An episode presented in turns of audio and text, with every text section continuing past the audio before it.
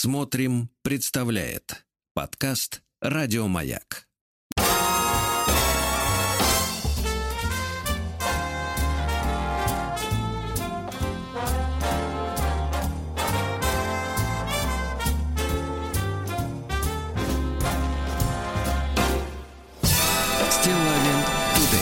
Ну что же, товарищи, да.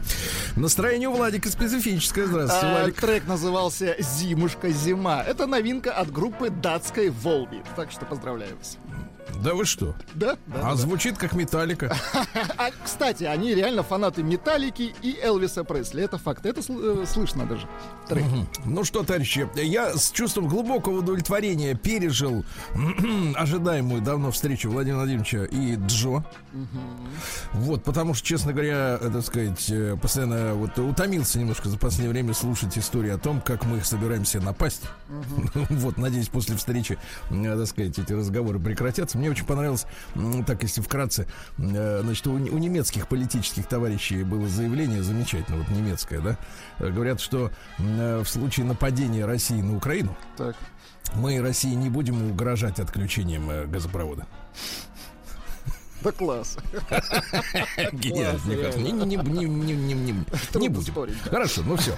Значит, ребят, конечно, в- в- встревожены не по-детски тем, что произошло в МФЦ.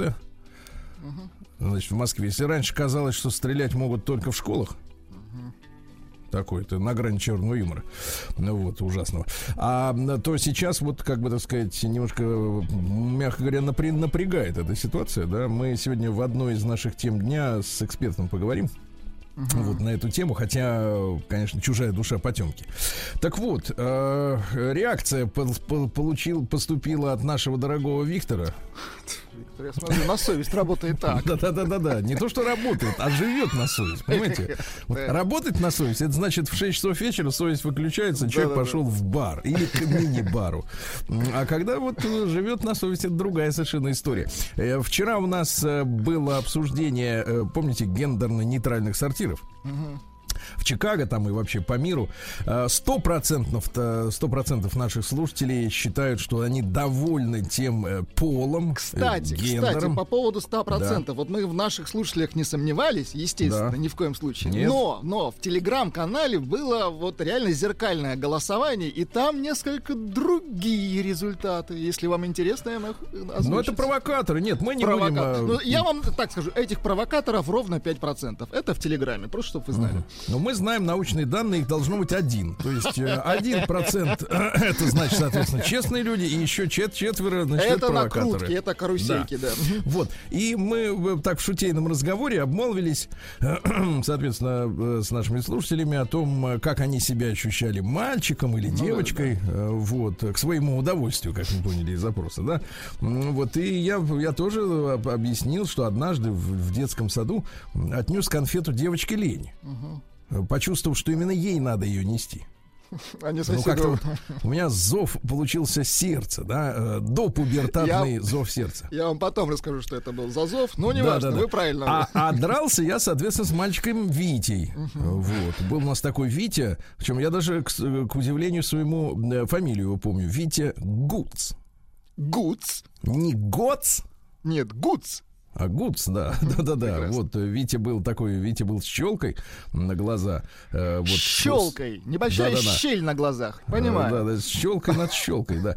Ну, Вот, ну и, соответственно, мы как-то вот обменивались периодически какими-то да, конфликтными ситуациями. Ему я конфету не понес. И вот Виктор из Краснодара, э, значит, описывает ситуацию Гуц. следующим образом. Э, Называется стихотворение «Их нравы».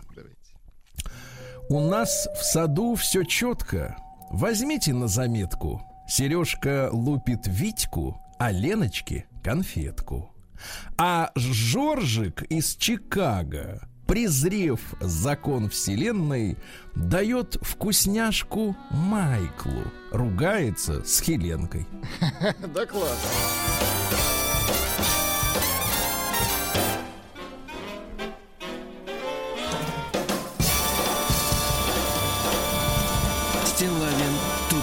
Так, ну что, Виктор назвал себя фанатом нашего шоу и повелителем времени. Это если что, да. Вот.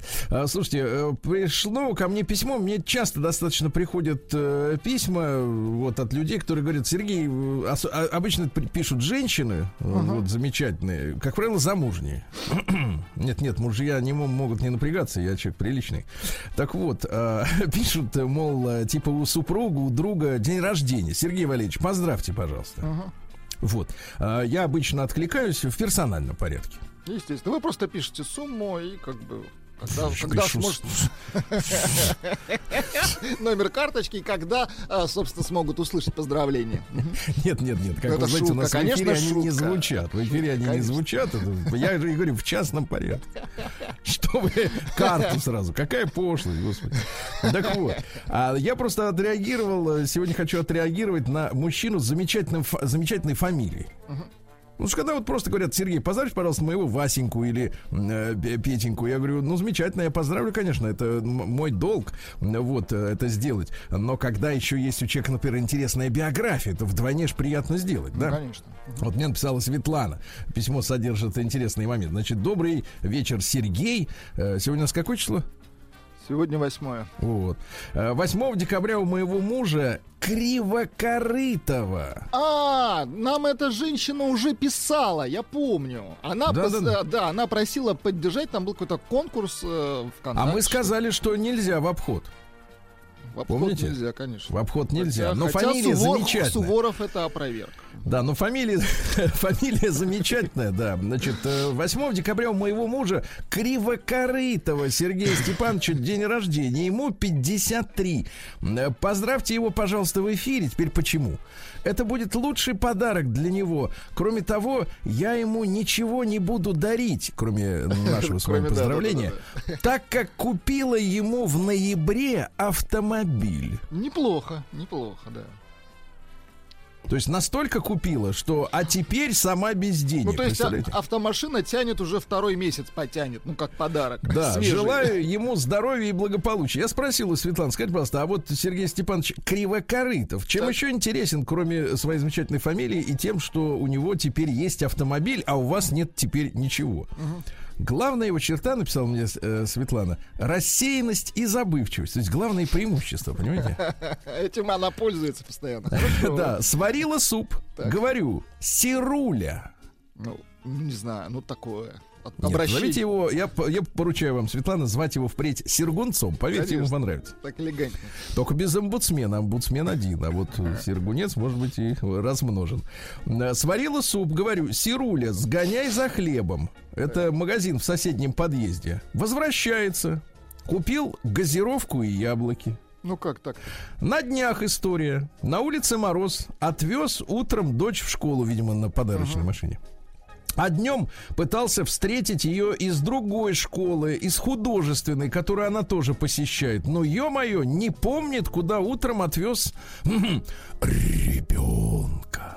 Да. А вообще он, конечно, добрый. Ну, а люди-то, которые без памяти, они добрые обычно. Конечно, знаешь, ничего не помнят. А злые, они все хорошо Они- помнят. это детали. памятью, это такие, как мы. Да. А вообще он, конечно, добрый, поэтому люблю его очень-очень. И по чувству юмора мы совпали. Это для меня важно. Как с ним мне ни с кем не весело. Ну, то-то вы с нами еще, Светлана, не были. Да, с Владиком. А, Да, но я хочу сказать, что, в принципе, э, значит, на- насчет Сергея Степановича, товарищи, но мне кажется, надо провериться у доктора. Конечно, ну очень странная история, да. Потому что если человек повез в одну школу, а забирать едет в другую, да, Как он то, вообще принципе, дорогу домой-то находит? Ну, как бы, дай бог ему, Вот конечно, на здоровья. запах, наверное, идет. На запах, да. Вот, на, на запах э, супа, которым он не купил хлебца. Ну, Сергей Степанович, тебя с днем рождения, но надо в поликлинику. Там отметить, да? Э, Ну, лучше раньше схватить за хвост проблему. Вот так вроде и поздравил, и с другой стороны, и как бы и... И вроде и не поздравил. Нет, и вроде и как бы и пожурил. А, Значит, э, друзья мои, сейчас мы с вами будем дочитывать письмо из Германии, там, где девушка молилась, чтобы ей еретик бородатый, э, значит, ответил. А, Владик, будьте любезны, возьмите, пожалуйста, калькулятор в руки. Так. А, Я сейчас хочу проиллюстрировать вам, какая, какое безумие э, хамское творится на рынке автомобильном. А, потому что прислали мне фотографию из автосалона э, Шкода, э, где выставлен, знаете, вот рядом с автомобилем, там э, в салоне обычно стоит ценник, и рядом отдельная такая панелька пластиковая, как правило, куда засунута бумажка, и там надпись такая: на автомобиле представлены следующие аксессуары. Давайте, калькулятор есть, да? Есть, открыл, да. Ковры салона передние резиновые 4000. 4 тысячи. Так, дальше плюс, Ага, да, ставим. плюс, Это да. крестик э, для Плюс, удобства просто. А, Ковры салона задние резиновые 400. 400. Есть. Так. Накладка тоннеля пола резиновая, задний ряд сидений 2000. Так. Я вам потом покажу, где это. Хорошо. 2000, да? Так. Ковер багажника двухсторонний 12 тысяч. Так. 12. А, Сетки крепления груза в багажнике 3 900. 3 900. Да, цены-то божеские такие. Да, да, пока да. Дефлекторы заднего спойлера 7 тысяч рублей. 7 тысяч ровно, хорошо. Так. Брызговики передние, Шкода Кодиак 4 500. 4 500. Молдинги порога, левая сторона э, 37 тысяч. О, тоже посерьезнее. Да. 37. Молдинги порога, сторона правая 37 тысяч. Еще 37, хорошо. Уплотнитель молдингов порогов э, 2700. Накладка площадки под левую ногу Что ж такое? 1900. А вот скажите, кстати, вот такому неучу автомобильному, как я, а вот без Можно этого- без нее? Да, вот без этого Вообще машина... без всего вот этого можно. Дальше. Так, Так. Накладка на педали 8900. 8900, отлично. Ну, еще два пункта, ребята, и дальше развязка. черная окантовка решетки радиатора 9700. Так, секундочку, 9700, есть. Видеорегистратор 20 тысяч. 20, м, да. Э, Сколько Хороший, в итоге вы... видимо. Какую сумму вы получили? А в итоге получилось 154 тысячи 700 рублей. А теперь внимание. 154, да? Да. А теперь внимание. Работы по установке дополнительного оборудования 863 тысячи 561 рубль. Итого 960 сверху. Да Браво. класс. Вот это, Это работа, бизнес. ребят, вот Нет, это, это бизнес. бизнес, Вы такой- о таком думали, когда коврик положить за 800 тысяч? Я пошел бы. Я вас научу. Приемная нос. Народный омбудсмен Сергунец. Сволочи, что там можно сказать? И, кстати говоря, кстати говоря, Шкода-то разослала жесткое письмо своим дилерам как раз э, относительно они того, чтобы они да? так не делали. А потому что вот когда ты такую видишь фотографию, ты ну понимаешь, что это жестянка, да. просто жесть, да, просто жесть. Нет, ну ладно бы они напихали этого туда оборудование, но когда работа стоит дороже того, что они туда суют, Как добавить лям, если вы можете добавить только 150? Да-да-да. Последний раз живем, да. Так вот, э, наша замечательная Екатерина из Санкт-Петербурга, которая поехала учиться в Германию. Вы помните, да? Конечно. Ну вот, э, она стояла на остановке, ждала автобуса. Автобус из-за снегопада не пошел. Как не пошел из-за снегопада, можно сегодня представить э, себе, в принципе, в центральной части Российской Федерации несколько дней назад в Петербурге. Ну, сильный снегопад прошел, все. На остановке, значит, э, стала ждать э, автобус. А тут бородатый, красивый, большой. Ну, кому все, все замечательно. Они познакомились, начали переписываться. Они компьютерщики, 3D-графика, я так понимаю, занимаются. Ну, ну, что-то в этом роде. Общие интересы есть. Вот. Так, И в итоге возник, так сказать, контрапункт. Вышло приложение, когда голосовой помощник обладает на, теле, ну, на смартфоне, на компьютере бесполым голосом. Бесполым голосом. А, К сожалению, вот, э, ну, наверное, даже есть и ссылка. Ну, пред- не хочу слышать, как звучит бесполый голос. вдруг понравится, да, не надо. Я представляю, вот недавно была новость, что э, Лолиту Милявскую не хотели пускать в Китай, потому что приняли ее за транса. Потому что китайцам показалось, что она говорит мужским голосом, а в паспорте написан пол Ж. Ну, там из-за голоса проблема, да? Или бывает, мужчины, наоборот, вот так, как бы говорят такими укороченными голосами. Ну, высокими, Высокими, да. Но вот как представить себе бесполый голос, я, честно говоря, не могу. И, наверное, вот это мое незнание, оно... э, Может, это и к лучшему, конечно. Да. И вот они поспорили. Э, Значит, э, Екатерина написала э, своему молодому человеку, который не торопился ее при, приглашать э, в кафе, а она уже даже и в церковь сходила. Вот, чтобы пригласил. Чтобы усилить эффект. То есть она попросила в церкви, чтобы пригласил он. Вместо того, чтобы просто сказать ему, пойдем в кафе, она пошла вот как-то окольным путем, да, вот таким долгим путем. Через э, болото пошла, через топи, через чищобу к своему, значит, суженому. Да, так вот, э, значит, а ему, наоборот, нравится. После недолгого обсуждения мы все-таки договорились встретиться. Перед встречей он написал, что хочет показать свой новый классный прикид. А знаете, как по-немецки прикид? Ну-ка.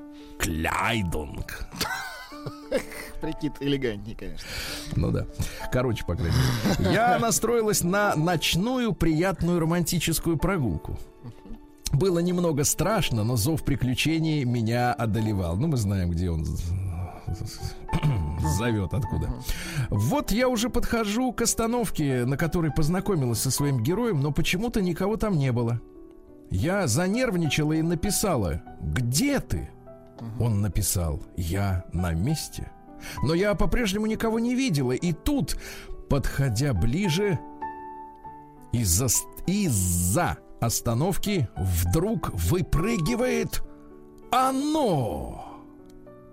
Оно. Мой бородатый мачо-мен вышел ко мне в красном длинном пальто, из-под которого... Минуточку, громче. Из-под которого выглядывало платье на огромных каблуках. В руках белый клатч.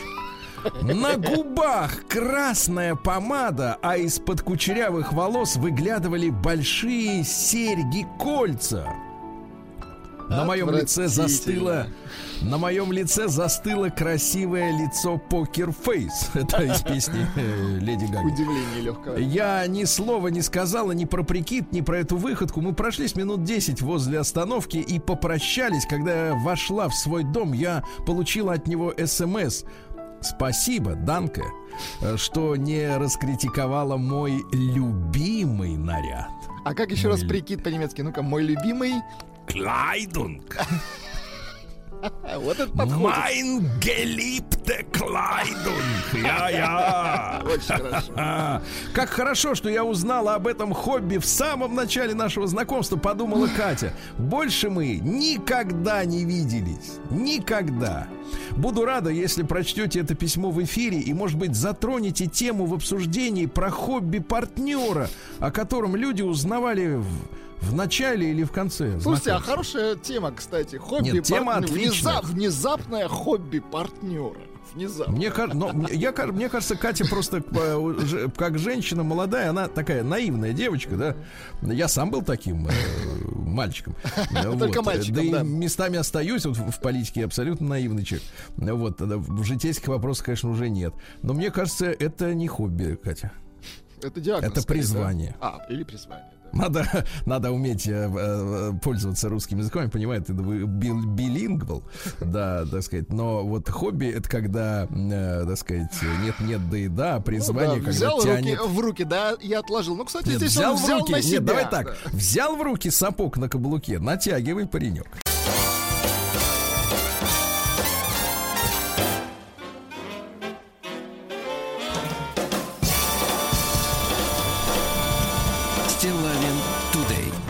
Выйти из позы пистолетика, не могу.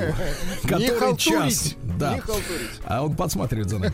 Значит, друзья мои, э, Международный день художника сегодня, которого, как вы знаете, обидеть может каждый. Правильно? Никаса отдельно поздравляем, любим его, да. Да, да. И Его не, не могу никак выяснить, какой завод выпустил банку.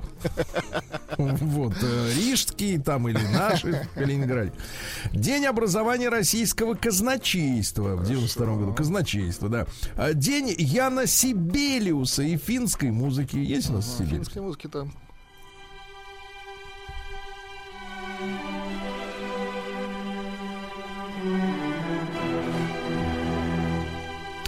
Как-то ускоряться начал нехорошо. Ну, Я после Сибелиуса в Финляндии только металлисты были, к сожалению. Да, и поезд есть, по-моему, да, Сибириус. А, День панамской матери, понимаю. В Лионе сегодня праздник света. Дело в том, что в 1643 году эм, Европа и Франция погрязли в эпидемии чумы. А Лион остался практически единственным городом, где было все, были все здоровенькие. Вот они в знак э, счастья зажгли свечи, но потом этот праздник приватизировали, и сегодня уже как бы такая вот, не знаю, разрешат им зажечь свечи? Не понимаю. Сегодня, друзья мои, отмечается День орнаментальной музыки. Так, так, так. Видите, какая история? Дело в том, что музыку ведь не просто вот ла-ла, ля-ля, тополя, да? Ее надо украсить дополнительными фигурами. А фигуры бывают разные. Вот давайте у вас по алфавиту какие фигуры? Вот у меня идет сначала арпеджио. Давайте послушаем арпеджио.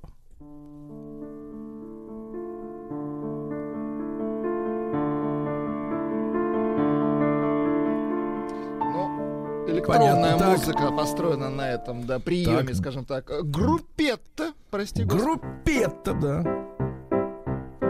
Вот как будто нащупывает, да? Куда, куда. Да, куда пойти, вверх, вниз. Так, дальше. А, извините за выражение, следующий стиль называется мардетта. Нет, мардент. Нет, ну, написано мардетта, не знаю. Ну хорошо, мардент.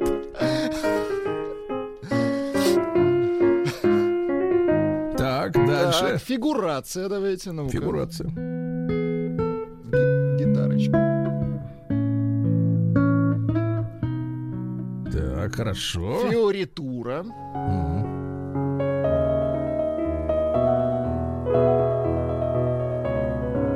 Это вот когда не все пальцы синхронно работают. Это когда да? не всем понятно, что Да, играет. ну и форшлаг, наверное. Форшлаг, да. Это как вы называете, когда тыркаются. Трень-брень. Ну вот Ну, вы изучили, что такое у нас э, Музыка, да, вся орнамент музыка, музыки. Да. прекрасно. А Сегодня день уругвайского пляжа. Видел фотографии, красиво. Жаль. Да, сегодня день путешественника во времени. Ну, мы с вами движемся, в общем-то, Да, сказать, в в общей принципе, любой колонии. человек путешественник во времени. Да, но есть выскочки, говорят, что бывает и по-другому. А День великого незнания. Великого незнания. Спокойнее Прекрасно. живется, да. День бармена сегодня отмечается. Поздравляю. Да. А День под названием «Прислушайся». Хорошо. День шоколадного пирожного. День сала. Это, кстати, Всемирный день сала. Подождите, это финский праздник, вы просто говорите сало. Ну, в том числе и финский, да. И, наконец, сегодня русский народный праздник. Клим холодный. На Клима зима клин клином вышибает. Ну, короче, обещают, что будет морозно. И действительно, в столице поголодает в сравнении со вчерашней фактически снежной оттепелью. Но и особое поверье было связано с людьми, которые в этот день родились на свет. Ну-ка. Говорили, что у избы родившегося на Клима собираются волки. Волки. Поэтому такой человек старался лишний раз из дома не выходить. Ну, ясно. Понятно? Было, было, было, прошло. Да. Э, Ну что, Мария Стюарт, шотландская королева, родилась в 1542 году. В этот день ей отрезали голову красивой женщине. Жалко, понимаете? конечно, да. Ну, так она было металась. принято. Принято так было. Она металась, да.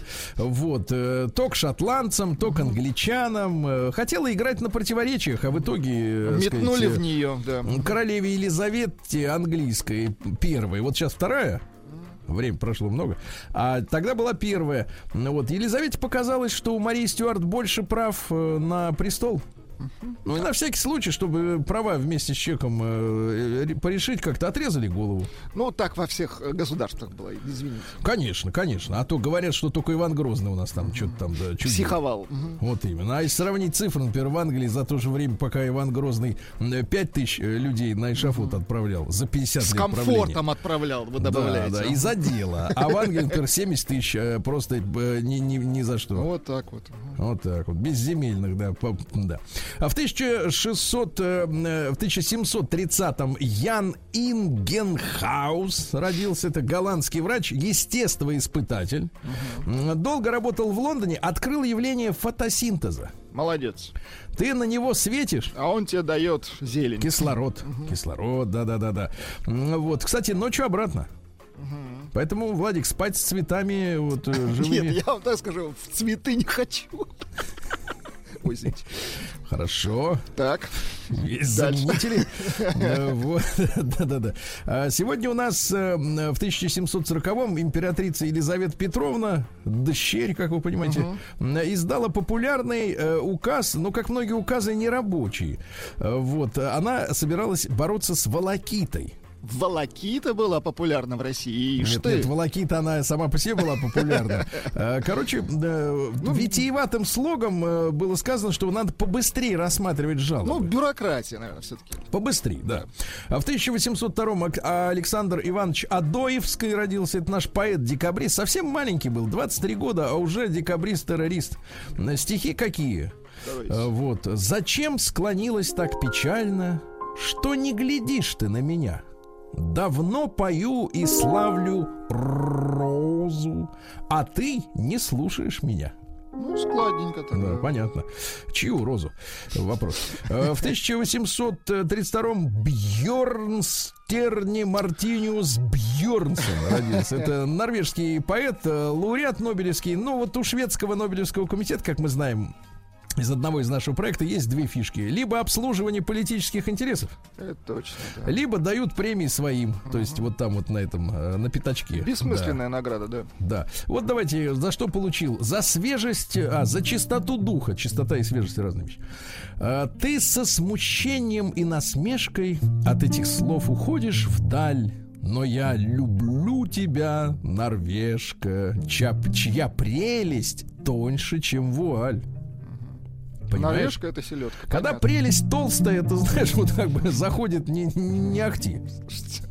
Прекратите про свою говорить. А я, а я о высоком, о поэтических мат- материях, конечно. А А вы о чем? Да, вы о чем? А в 1844-м Эмиль Рейно родился французский изобретатель, художник, один из создателей мультфильмов. Умница. Вот. Папа у него был медальером, э, извините, медальером. Медалистом. Вот, и часовщиком. С детства он в часовой мастерской работал, а потом э, начал отлаживать э, ремонт оптических инструментов. Вот, стал работать ассистентом парижского фотографа-портретиста Соломона. Ретушировал фотографии. Ну, как сегодня женщины говорят, чтобы получилось хорошо. Фотошопил, давайте. Да, но он дорисовывал. Ну тут да, да, да. прибавит, тут убавит, да, понимаю. Ну и взяв за основу зоотроп, Это что такое? Зоотроп, это, ну, сейчас не надо. Э, вот, э, Короче, соединил это все с волшебным фонарем. Вот, ну и, соответственно, начал рисовать мультфильмы. Да молодец. Да, да. А Владимир Алексеевич Гелеровский в 1853 году родился э, писатель. Ну, про москвичей, вы помните, да? Э, Вот. Ну а что, еще и стихи писал. Стихи, ну давайте. Например, э, «Здравствуй, русская махорочка». Нехорошо, да? Сейчас Ну, как вообще не как-то бьется. вне закона, да. Да-да-да. Ну и французский скульптор, э, который родился 160 лет тому назад, Арестит Майоль, который, вы представляете, вот жил спокойно, нормально. Так. А потом, э, значит, в 40 лет вдруг его перемкнуло, начал лепить. Прикольно, кстати, да. А в 73 года встретился с эмигранткой из Румынии. А? Ай-яй-яй-яй, Вот, красота 15-летний. 15. Было,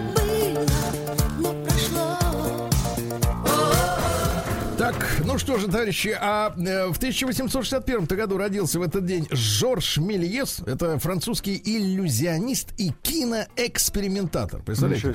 Сначала он пришел на самый первый при показ э, фильма братьев Люмьер, помните, там поезд, да? Вот. э, И создал одну из первых киностудий. До Первой мировой войны снял более 400 фильмов. Ну, то есть там явно были кинонегры, которые на него работали. Ну, Сам они он бы не такие короткие были, там они Да, 3-5 да, да. минут. Он снимал не просто кар- живые картинки из жизни, а писал сценарии, понимаешь? Вот Ну, так вот замысел вторгся э, в киноиндустрию. Сегодня люди иногда смотрят кино и говорят, это что-то не похоже на жизнь. Да там ничего не похоже. Там все придумано, ребята. Там люди с Луны, вранье. Вот на радио правда, а там вранье, правильно? Ну Вот. А В 1864-м ученица и возлюбленная женщина скульптора Родена Камилла Кладель. Вы представляете? Она была с детства очарована камнем и глиной. Но она, кстати, самая неплохо лепила, говорят, да? Ну, налепила неплохо, а Но он он еще ее, лучше. ее еще лучше слепил, да. Еще лучше, да-да-да. Вот, но, к сожалению, потом психические расстройства, паранойя, потом шизофрения, представляете? Ну, до чего довели женщину? А началось все с чего? Это А? глина довела, кстати, все. Конечно, конечно, оттуда все это пошло. Да. А, Сегодня у нас э, в 1894 году родился Элзи Сигар. Это американский карикатурист, который придумал морячка Папайя. Угу, Поп-ай да. это значит глаза на выкате, ну как у Крупской. Вот, примерно, ну чтобы вы представляли, как на самом деле, а то, То есть некоторые Крупская, не- в принципе, морячок, я понял. Лесовичок. Да. Э, В, тысяча, да, да, да, да. в 1929-м э, Клара Михайловна Румянова родилась. Замечательная актриса. Ее голосом говорит Заяц, что, в принципе, в настоящее время, конечно, вводит в нас некоторое недоумение, потому что мы спорим о том, кто ж такой этот Ну, Заяц. конечно, насколько это было законно вообще женщиной озвучить Нет, нет, мальчик или девочка. Потом Ну да. вот это вот э, Чебурашка, опять же, ей, ее, ее иным голосом говорит. Чебурашка. Вот, тоже вопросы есть к нему, к Чебурашке, правильно? И что, и за что ему, от него надо крокодилу. Гендерные вопросы, причем раньше Да. они не вставали, кстати. Да, их, э, а давайте так скажем по-новому, если говорить, их игнорировали. Понимаете, и если мы говорим о том, что нынешняя культура отмены, помните, которая, да, на Западе, она позволяет задавать вопросы событиям и 50-летней давности, то видите, вот как вот все возникает, да. А в 33 году родился замечательный актер э, Лев Иванович Борисов, э, он младший брат Олега Борисова, также в- великого нашего актера, советского, русского. А Вы его, конечно, все прекрасно помните, как э, в роли антибиотика в бандитском Петербурге. Мгм, мгм. Да. А в 1934 году родилась Алиса Брунна Френдлих, наша замечательная да, и наша с вами землячка, да. Ну Вот, дайте, пожалуйста, необычную песню. Я уверен, что вы ее не слышали никогда. Не отнимайте у женщины сигареты. Я вам серьезно говорю. И сами подносите спичку, не ожидая просьбы. Нравится любой огонь, и даже самый крохотный. Вот, видите, как, а? Ну, она Валик. великая, конечно, актриса. Да, да, да. Вот целая драма. Несмотря на то, что контент, конечно, запрещен. Сомнительный, с- согласен. Запрещен. Но опять, это опять сейчас. Тогда-то было Тогда это по-другому. нормально было. да. Вот, в 43-м году Джим Моррисон родился. Да вы что? Да.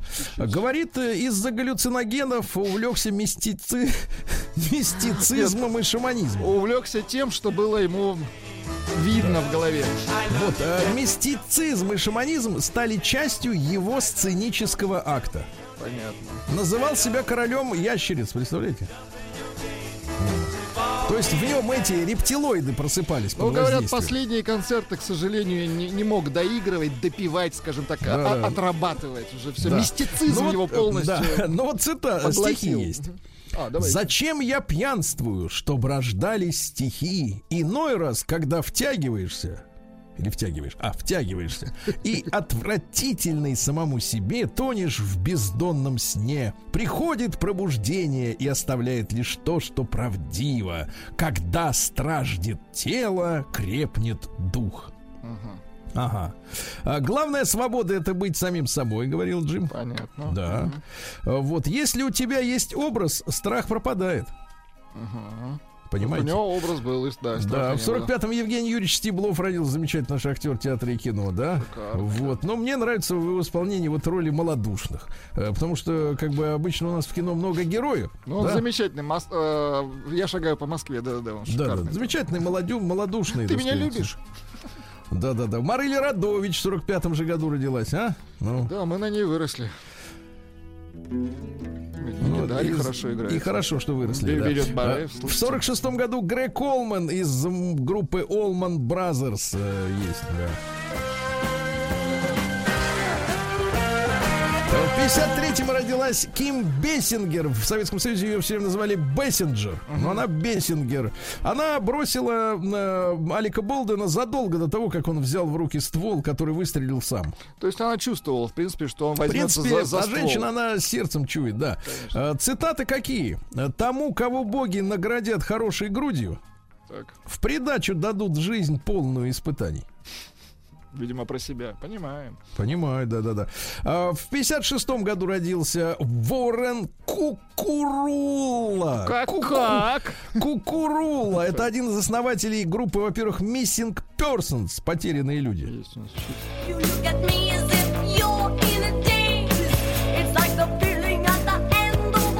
Урок какой-то. Да-да, типа Блонди, да, но это начало 80-х. А потом он, э, в принципе, создал все основные, уже приличные, не э, э, новой волны, а такие приличные хиты Дюран-Дюран.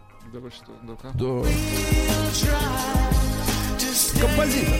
Ну понятно, ну это супер хиты, да. Да, да, да. Ну, конечно, мы сегодня вспоминаем э, Марину Голуб, заслуженную артистку, нашу коллегу, э, прекрасную женщину. Она родилась в 57 году и, помните, погибла в автокатастрофе. Вот. В 58 году Виталий Леонидович Мутко родился наш замечательный. Есть запись, да? Есть запись, хотите послушать? Давайте послушаем. Ну? Your President Blatter, colleagues of the Executive Committee, let me speak from my heart in English. Прекрасно, прекрасно. Замечательная запись, не старей, да. В 58 году родился историк моды Александр Васильев. Сашу с днем рождения. Поздравляем, конечно. Правильно? Да, Больше так конечно, никто да. не разбирается в моде. Да. В 59-м Пол Резерфорд из группы Франки едет в Голливуд. А?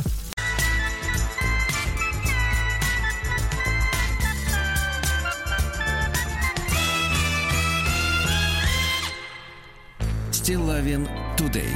Ну что же, товарищи, э, снегопад в центральной части России возобновится сегодня совсем-совсем скоро. Причем похолодает, э, минус 7 днем будет. А вот в Брянске тоже снег, но минус 4.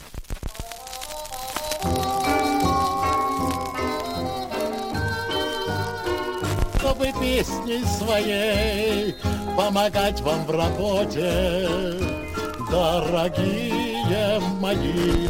Брянчане. Э, Указывается, что это правильное название жителей города. Хотя некоторые говорят брянцы. Ну, Вот сейчас так нам вот. напишут специалисты. Сейчас шлем привет туда. А, двух иностранцев осудили в Брянске за героин. Иностранцев. Вот именно. Так они теперь все иностранцы. Хорошо. А, Значит, 350 грамм героина, 10 э, лет и 4 месяца и 11 лет. Видите, есть разница. Ну, там разная гра- граммовка, видимо, была. Ну да, вам видней, да. да. В Брянске троим подросткам грозит 5 лет колонии за кражи из супермаркетов. Значит, трое парней быстро наполнили корзины банками кофе, мясными и рыбными деликатесами, наверняка сайра. А или шпроты. Свои пищевые корзины они наполнили, Да, а так? также дорогостоящим алкоголем всего на 6 900. Ну, да. Затем молодые люди убегают из магазина с товаром, о чем свидетельствует видеозапись. Э, Раньше подростки уже состояли на учете э, в отделе по делам несовершеннолетних. Э, Старшему 17, двоим подельникам по 16. Да, 17 и 16. Э, Брянский грабитель женился в колонии строгого режима номер 4. Да, за грабеж мужчины присел. Э, Сотрудники колонии поздравили с праздником молодоженов, пожелав им счастья в личной жизни, а жениху скорейшего освобождения. Подождите, а невеста тоже сидела? Или как она попала-то? Как они- Приехала, подъехала А, приехала. на церемонию. А, В, в учреждении заявили, что бракосочетание внесло значительные перемены в поведении осужденного, у которого раньше имелись дисциплинарные взыскания, а женщина его облагородила. А теперь Да. появился костюм. Да, женщина э, из Брянска может получить 8 лет тюрьмы за попытку сделать из своего мужа диссидента. Обычно взятки дают за то, чтобы скостить срок. А тут женщина давала, э, значит, полицейскому 30 тысяч за то, чтобы возбудить уголовное дело э, опа, значит, на тему преследования мужчины за преступление против государства, чтобы тот э, впоследствии мог получить политическое убежище в США. Видите как? Да. В Брянской области глава сельского поселения незаконно премировал сам себя. Не кремировал, а премировал. Премировал, это обратно хорошо. В Брянске уголовник-рецидивист украл из магазина 15 банок печени трески. А с картошечкой, так как хорошо. Да класс. Размять вот вилочкой, Слушай, а там очень разминаешь. много Ай, гурманов э, в Брянской Хорошо. области. С 15 банками можно зажить, как Да, человек. конечно. Можно А в перезимовать, Брянске- я вам так скажу. Да, в Брянске полчища огромных тараканов оккупировали палаты городской больницы номер 4. Ужасно. А Бегают по стенам, по по полу, по подоконнику, По тумбочкам. лицу. К кроватям бегают. По лицу не видно, чтобы бегали, да. Ну и пару сообщений из Брянска. Э, Пенсионер, э, пенсионерка получила э, срок за 200 куско, кустов, не кусков, кустов мака выращенных, да. Два брянца украли с кладбища оградку и продали, чтобы напиться. Мерзко. Ну и, наконец, брянского 68-летнего пенсионера осудят за свинцовый кастет. Свинцовые. Свинцовый кастет. А чтобы рука тверже была. Вот зачем. Свинцовая рука. Стилавин Тудей. Так, ну что у нас, у нас вот э, деятели искусства думают о спорте? Вот, пожалуйста, актер Олег Комаров, колоритный мужчина прекрасный, Всегда любопытно. а, высказался о женской сборной России по биатлону. Это просто стыд. Ну, это стыдно, цитата? да. Да, э, ему стыдно, а им, э, значит, А им э, ранее экс-президент Союза биатлонистов России Александр Тихонов, помните? Да, конечно. который назвал США раковой опухолью ну, вчера, недавно, да, а, говорит, посетил одну тренировку. Так. И был, говорит, на одной тренировке. У меня сложилось ощущение, что я на похоронах. А? Нет веселья. Вот именно. А когда, когда не весело, тогда и рекордов нет, правильно? Россия вошла в десятку стран-экспортеров шоколада ведущих, обогнав по объемам Швейцарию. Прекрасно, да. А Наследники Виктора Цоя требуют возбудить уголовное дело против э, э, учителя, режиссера Ну, это про- фильма Цой. По поводу А, фильма, да. Теперь новая тема. Э, Значит, э, якобы, м, значит, был подписан договор с э, бывшим штатным фотографом Ленконцерта Елизаровым. М, э, Значит, ну и, соответственно, воспользовались портретами Виктора Робертовича. Но наследники уверяют, что в договоре подпись поддельная. Ну, будем следить за сходом этого расследования, да. Удаленная работа, товарищи, повышает вероятность ошибок. То есть на удаленной работе нельзя заниматься, ну чем? Ну, наверное, э, э, Она расслабляет немножко, да, удаленно. ну, наверное, трудно заниматься, наверное, ядерными технологиями на удаленном. Ну, да. Да, ну и какими-то такими серьезными. Кинокритик Евгений Баженов э, объяснил бойкот э, э, российскими киносетями фильма Елки 8. Бойкот, елки 8. Да, заблокировали, говорят, в связи с грядущей премьерой Человека-паука. Да А вот, а- надоели а ёлки. дело в том, что дело в том, что странно какая-то история. Были же елки последние. Да там их было, знаете, сколько? Нет, нет, там были именно последние. Ну, да, То есть вот так, по-моему, и называлось. э, Елки вот. последние. Ну, значит, обманули, выходит, зрители это, да? Ну, ну, по крайней мере, не сдержались. Не сдержались, да. Э, Киркоров готов подать встречный иск по делу о неоплаченных штрафах. Вот ранее сообщалось, на- что на Филиппа Ведросовича составили 90 административных протоколов за уклонение от оплаты выписанных Московской госавтоинспекцией штрафов. Грозит арест э, до 15 суток. А адвокат Филиппа Бедросовича Александр Добровинский э, заявил о готовности подать встречный иск из-за истории с неоплаченными штрафами, потому что все оплачено. Да Филипп молодец, держится. Все конечно. оплачено. Что вы лезете Вот к человеку? чеки, вот, да. Вот чеки, вот э, штрафы, да. Дальше. Э, канадские эксперты выяснили, что в среднем собака может прекрасно запомнить 89 слов и фраз, Ничего себе. а рекорд составляет 215. Круто. Понимаете, да? То есть это, в принципе, уже на уровне... Можно э, какие-то рассказы не- не- небольшие ну, смотрите, нет, нет, собака еще не дотягивает до уровня необходимого мигранту. Но, в Давайте не, принципе, с- не сравнивать, это все-таки разные. ну, в четверо меньше. Там что, 800, по надо слов знать? Ну, то есть или 1000? один мигрант, четыре собаки, да, выходит так? Ни, ни в коем случае. Вот ни в коем. Отвратительно. Я про словарный запас. Это, это, Естественно. это в лучшем случае. Потому что в среднем собака 89. В среднем. Ген- Ужас. Вы отвратителен, Владик. Я, я А. Гендиректор, гендиректор Эрмитажа оценил поступок блогера, который приперся в галерею героев 1812 года и повесил там свой портрет. Тоже Вот неплохо, кстати, я считаю. вот- а вот чего урод. стесняться-то, да? Вот урод, да. С ним проведена воспитательная работа. Он приняли его вроде как извинения, но, конечно, это все называется чем? Это варварство и оскорбление для Эрмитажа. Ужасно. Недавно отметили Недавно день отметили да, Эрмитажа. день рождения, конечно. Да. А, ученые открыли новый тип землетрясений. Прекрасно. Да. Э, Анатолий Борисович Чубайс предсказал э, э, каждому россиянину э, в ближайшие 30 лет серьезные изменения в жизни. То есть вот мы... Хорошие или плохие изменения? То есть вот мы 30 лет прожили в постоянных изменениях. а вот, Чубайс, как бы, он, понимаешь ли, измерял общую Нет, нет, температуру. и, и еще, и еще 30. И еще 30. То есть, то есть я так понимаю, что спокойно пожить не дадут никогда. Значит, э, жизнь каждого человека, говорит, изменится в ближайшие 30 лет из-за масштабной трансформации в рамках энергоперехода. Нынешнему поколению людей выпало счастье стать свидетелями информационной революции, которая произошла в последние 30 лет, полностью изменила. Так вот вам еще 30 Так бонус. мы, оказывается, счастливчики, Сергей Валерьевич. Да, Вы Нам точно. выпало. Я Вы точно, точно, конечно. да. Ученые связали употребление каннабиса с нарушениями сна. А, Значит, использовали 22 тысячи добровольцев, которым выдавали. 2000 килограммов. Так? Да. Говорят, Чтобы говорят, что э, на 34% спали меньше 6 часов в сутки эти вот, которые наркоманы проклятые.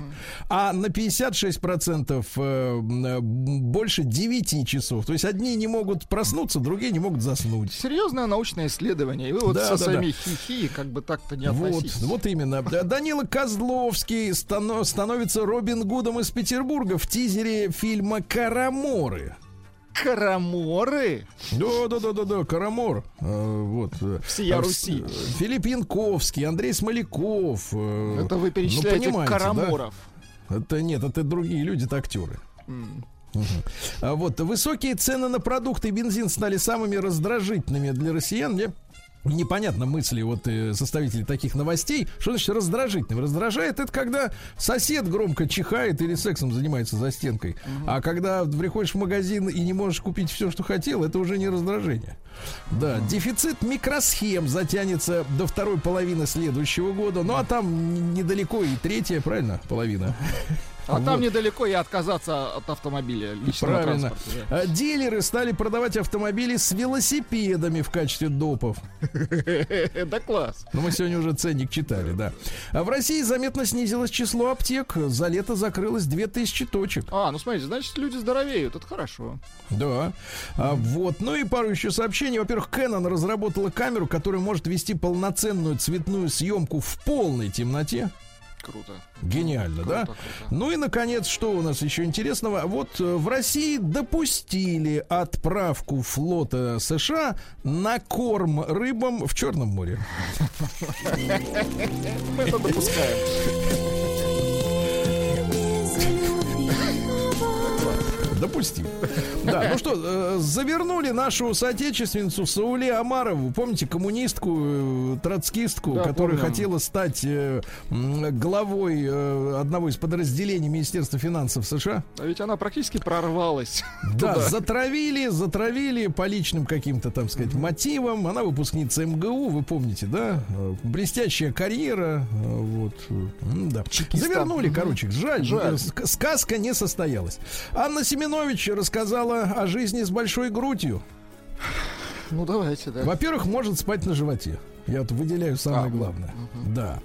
А, Вот. э, Такая вот история, да. Но этого вам достаточно. Ну, Нам-то, Ага. конечно, достаточно. Конечно. А, Дана Борисова пригрозила в аэропорту раздеться из-за э, задержки рейса. Раздеться и показать бинты после операции по липосакции. Слушайте, Это серьезная угроза. Мгм. Да, такое не каждый может вынести. Конечно. А, Порноактриса из Санкт-Петербурга пообещала шахматисту, не помнящему целую ночь за победу над Карлсоном. Вот. э, Ну, я посмотрел фотографии порноактрисы. В принципе, правильно, что проиграл. Правильно. Не потянуло, От значит, греха она. подальше, да. Да. Ну и, наконец, учительницу из Новосибирска уволили после видео с откровенным танцем. Откровенно, вы посмотрели танец-то? Слушайте, я очень хочу посмотреть, но не могу никак найти. 23-летняя учительница Виктория. Красивое имя. Вот, э, в личной, на личной странице своей в Инстаграме э, разместила, как она танцу- танцует пол-дэнс. Это что это такое? Я без понятия, Сергей. Дорогие Ильич. товарищи, вы нам можете в двух словах просто описать, что такое pole dance? Да, Да, как, как это это выглядит? Викторию попросили удалить ролик, она отказалась, после чего э, сказала, что ничего в этом аморального нет. Э, ее пригласили к директору и сказали, чтобы шла вон. Мгм. Вот Понятно. так. Ну все.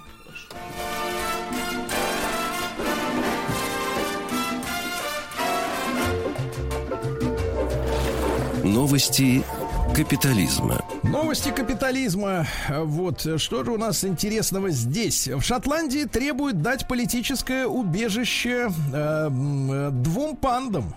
Двум пандам. М, Они жертвы э, китайского режима. То есть они разговаривают, да? М, попроси- Они попросили диссиденты. Диссиденты. Посмотрел, класс. что такое pole dance. Это когда вот представьте себе э, железяку. Железяку представил. Так. Так, женщина, например, вот представьте себе в Женщина висит позе. на железяке. Так, Не, представь. неестественно. Одна рука сверху, другая снизу, так. а ногой еще и касается железяки еще выше. Ну, сомнительный, конечно, танец. Это скорее такой трюк, да? Да, ну это цирк, конечно, э, так, это, Но не гимнастика. дюсалей. Мгм. но точно не школа. Я даже А нашел- морская, морская свинка в штате Кентакки в США отгрызла своей пьяной хозяйке, ничего страшного, челку. Хорошо. Вот, мужчина узнал о том, что его девушка-невеста порнозвезда БДСМ и расторг свадьбу. Случайно узнал, понимаю. Случайно узнал, да. А, Он, она каждый раз вообще молчала, когда он ее спрашивал, а чем ты раньше занимался вот до нашей встречи? А, Он с порога ей вывалил, как только увидел э, забористое видео, э, вот, как только она вошла в квартиру после работы, она умоляла не смотреть видео больше и сказала, что хочет оставить все это в прошлом, но все, разошлись. Она так сказала, не смотри, любимый, это забористое видео. Да-да-да, дыс забористый. А в Арабских Эмиратах вводится с 1 января четырех с половиной дневная рабочая неделя. То есть пятница пополам. Да? Пополам. А В Окленде, в Новой Зеландии ввели климатический налог 50 рублей с рыла в неделю, на которой будут сажать деревья. Хорошо. Нормально, да? Вот. Воры угнали грузовик с клетками на 20 тысяч долларов в Австралии. С клетками. Клёцки. Да? Ну и, наконец, посмотрите, какие дисциплинированные люди у нас живут э, в Европе. Европейцы начали отправлять жалобы на изменение климата в суды. И Молодцы. Он им поможет. ну и, Молодцы, наконец, э, из Ирака новость. Женщина, жившая с палкой в копчике, удивила хирургов. Удивительно, они так сказали. Они такие, они такие вандер.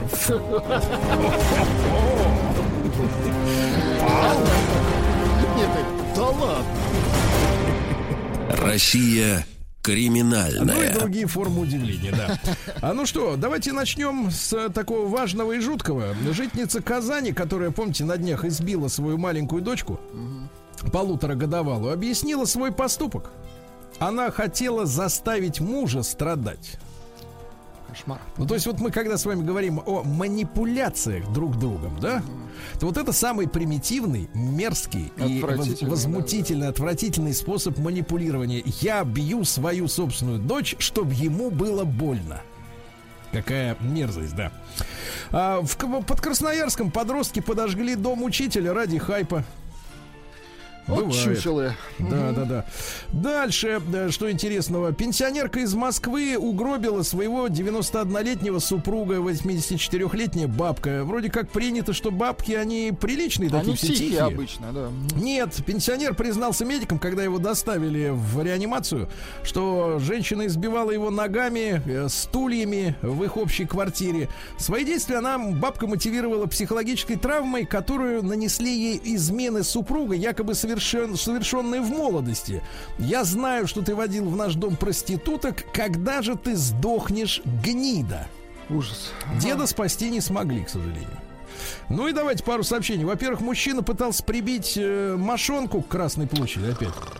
Алексей, Алешенька, в 23.30, 24 Художник, года. да, насколько я понимаю? Нет, нет, он в э, отделении полиции сказал, что ему, ему приказали духи, которых А, он вызвал понятно. дома во время обряда со сверхъестественными силами. Дальше общаться с духами он отправился в психиатрическую Понятно. клинику. Ну и давайте такое, значит, из мира, давайте из мира конокрадов. Вы когда, вы когда последний раз, в принципе, пересматривали фильм про Будулая? В молодости не пересматривал Слушайте, а я никогда. тут начал пересматривать. Жаль. Я по- понял, что лица помню, а сюжета нет. Но это ужасно. Э, Причем новости из Подмосковья. Вы думали, откуда? Ну-ка. Из Подмосковья новость. Значит, э, в подмосковном городе Солнечногорске, это 15 минут ходу, без пробок, э, конокрады похитили лошадей на 4 миллиона рублей, вы представляете? Владик, держись, миллиона, у так? тебя есть там ручки у стула? Ручки есть. Вот. И сделали, нет. и сделали из них колбасу, сволочи. Ты представляешь? Ну, Какие уроды, а? Какие мерзавцы.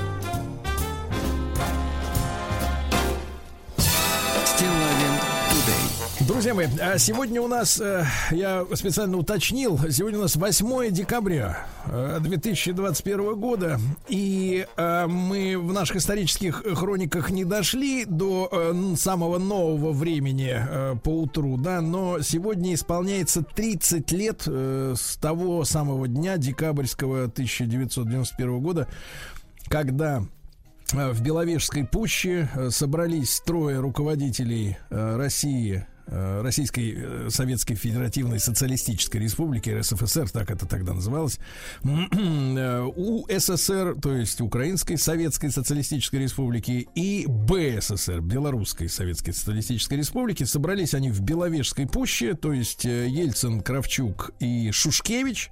Шушкевич это такой э, э, товарищ, который занимался электроникой, вот, а потом его включили в группу по расследованию м, э, Чернобыльской аварии. У него было особое мнение, он почувствовал себя диссидентом и на этой волне избрался, э, потом, значит, пошел по политической линии. Вот. И они собрались и, так сказать, э, как вы понимаете, вынесли приговор э, Советскому Союзу. Вот, это произошло 30 лет тому назад. Естественно, эту дату я обойти стороной не мог.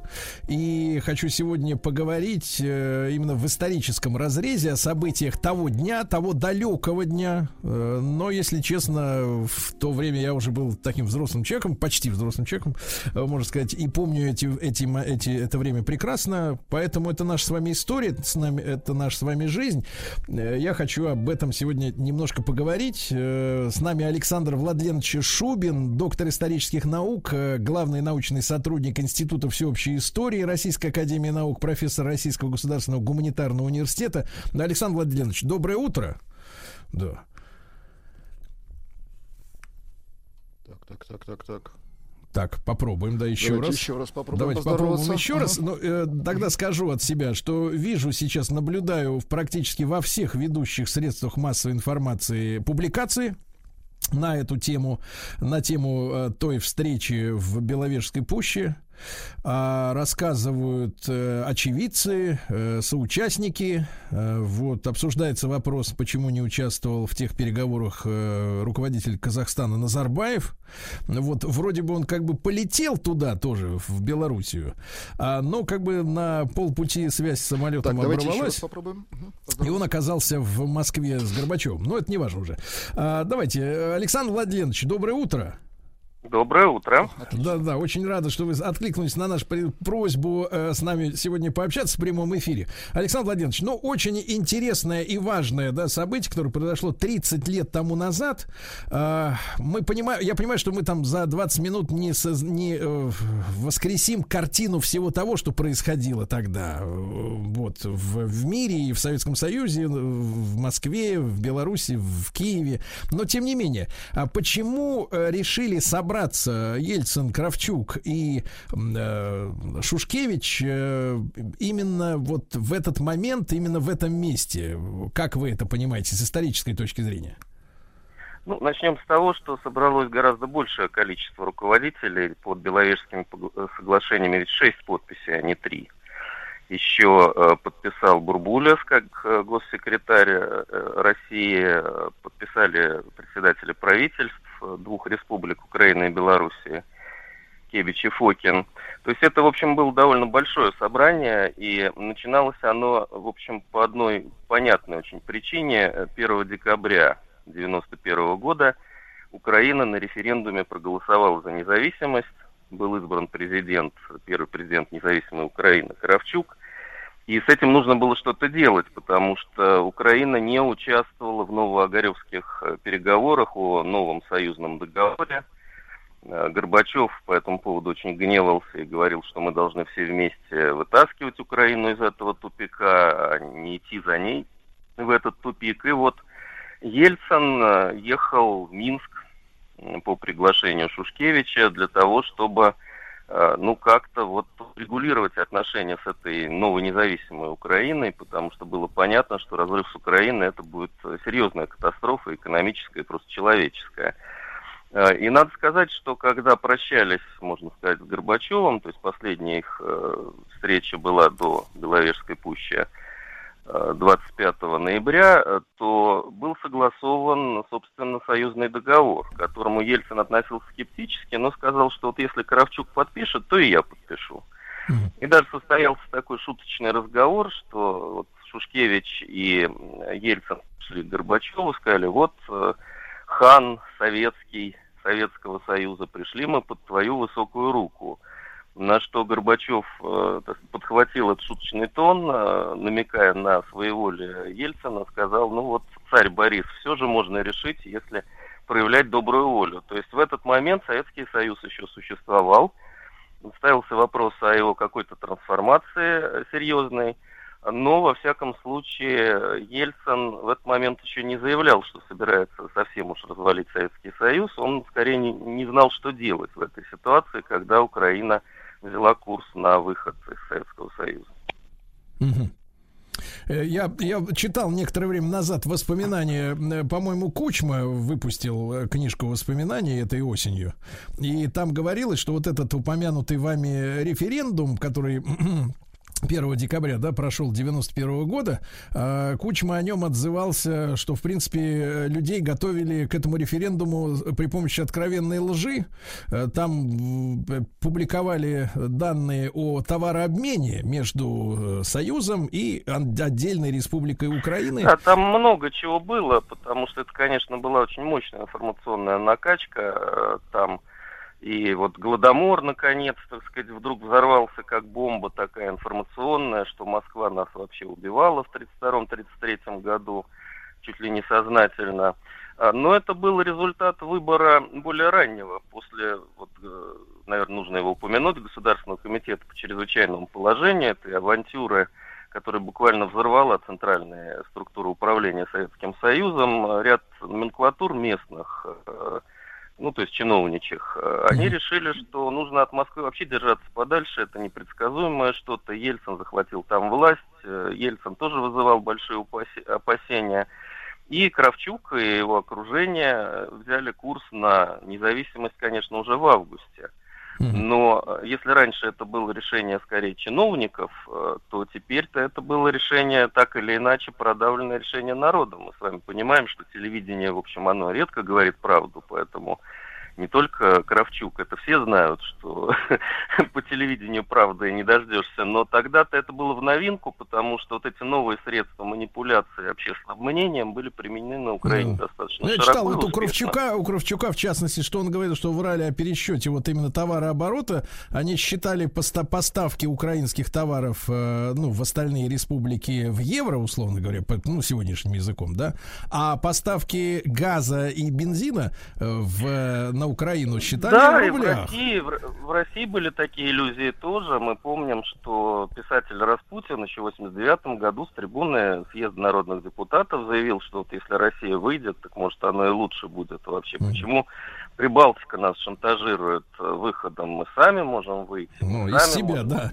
А, Александр да. Владимирович, Александр Владимирович, а когда вы считаете, что вот э, вы, вы сказали, что Ельцин н- был так на, на, на на перепутье, да, не знал, что делать в этой ситуации, отправился, в принципе, ну как, в- вертать взад Украину, а вот э, когда э, процесс пошел в, ту, в то русло, о котором мы все прекрасно теперь уже знаем? Ну, он не то чтобы вертать Украину по- поехал, он поехал договариваться. То есть для него, как для России, было принципиально важно, что они с Украиной, Россия и Украина должны оказаться как-то вместе в каком-то сообществе. А Плюс Ельцин, конечно, ехал а, с ощущением, что надо как-то избавляться от Горбачева. Горбачев себя показал как такой комбинатор, м, который даже после парада независимости все-таки втащил их в новые переговоры о сохранении Советского Союза. Это тоже раздражало, потому что Ельцин, как мы знаем, к Горбачеву относился негативно очень. Ну вот, и когда они приехали, первым приехал Кравчук, успел поохотиться, тут приехала российская делегация, э, начали, ну, во-первых, отмечать, конечно, избрание Кравчука. То есть пошел банкет, э, и вот в этот момент, когда лидеры отбанкетились э, и, так сказать, начали отдыхать, эксперты пошли работать. И здесь очень большая роль, мы понимаем, что первые лица играют важную роль, но все-таки это был не три, не три беловежских зубра, как пишут, это была большая команда, там были весьма известные потом деятели, да и уже тогда известные э, Бурбулес, Гайдар, Шахрай, э, Козырев, ну, то есть вся вот королевская рать это царская, ельцинская, и они, собственно, и обсуждали вместе с довольно пассивным поведением э, украинских и белорусских коллег, ну, потому что украинцам, в общем, было это не так важно уже, они э, свое решение приняли, а белорусы тут были ведомые. А, При том, что ну, Шушкевич к этому моменту уже был крупный государственный деятель. Вы правильно сказали, что он из интеллигенции, но э, большинство-то тут, э, ну, вожди-то вообще из коммунистической номенклатуры. Э, Кравчук, секретарь по идеологии недавний, Ельцин, мы знаем, руководил регионом. Ну, Александр Владимирович, областных- можно, можно уточнить, э, а Украина пр- приняла решение какое, э, с которым она, собственно, Независимо. То есть они, Независимо. они, они приняли решение именно отъединяться именно физически. что Украина является независимым государством и делайте с нами что хотите. А дальше вот давайте решать, что делать. Ну вот, и было, то, есть общем, факти- два то есть фактически они собрались уже, учитывая такую непримиримую позицию, просто э, дележ ресурсов, то есть кто кому что будет поставлять и какова судьба Нет, будет нет, совместных... это они не решали. Нет, они решали вопрос, как теперь реинтегрироваться. И было два варианта. Первый вариант сохранить союз э, урезанный э, и сделать какую-то ассоциацию с участием Украины. Ну, то есть откры- оставить то, куда можно вернуться. Советский Союз, пусть и уменьшившийся, но куда Украина потом сможет вернуться. Но это не очень соответствовало интересам Украины и Кравчука. Он не хотел оставаться на периферии чего-то, что сохранится. Поэтому вот э, украинский интерес тут был, конечно, не оставить ничего.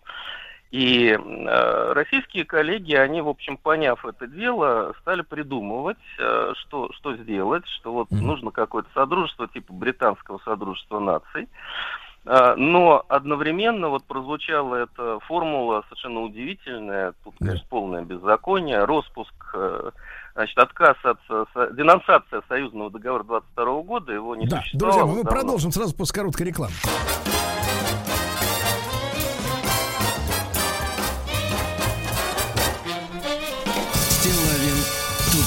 Друзья мои, итак, сегодня 30 лет э, со дня подписания Беловежских соглашений. Э, подписали их Кравчук, Украина, э, Шушкевич, Белоруссия и Ельцин, Россия. С нами Александр Владимирович Шубин, доктор исторических наук, главный научный сотрудник Института всеобщей истории Российской Академии Наук, профессор Российского государственного гуманитарного университета. Александр Владимирович, про- прервали на полусловие, так, такая феноменальная формулировка, да. Да, значит, во-первых, они денонсировали договор, которого давно не было, он был давно поглощен Советской Конституцией, аж 22 года. То есть они как бы начали воевать с исторической реальностью. А, И, во-вторых, они начали воевать с реальностью географической. Они провозгласили, э, так сказать, что Советский Союз не существует как геополитическая реальность. В этот момент, видимо, Бурбулес очень увлекался Бжезинским и, так сказать, видел себя русским Бжезинским. Вот он придумал такую формулу. Но, как ни странно, вот в таких революционных процессах, на таких революционных поворотах э, такое может сработать. То есть они э, приняли решение о создании Содружества независимых государств уже не как единого государства, а как э, субъектов международного права. И таким образом дали возможность этому международному праву, этой международной реальности, этим лидерам других государств, глобальному рынку войти на эту территорию и разделить ее реальными границами, международно гарантированными. Вот это очень важное было решение, конечно, за которым последовала целая цепь э, так сказать, результатов, которые мы наблюдали потом.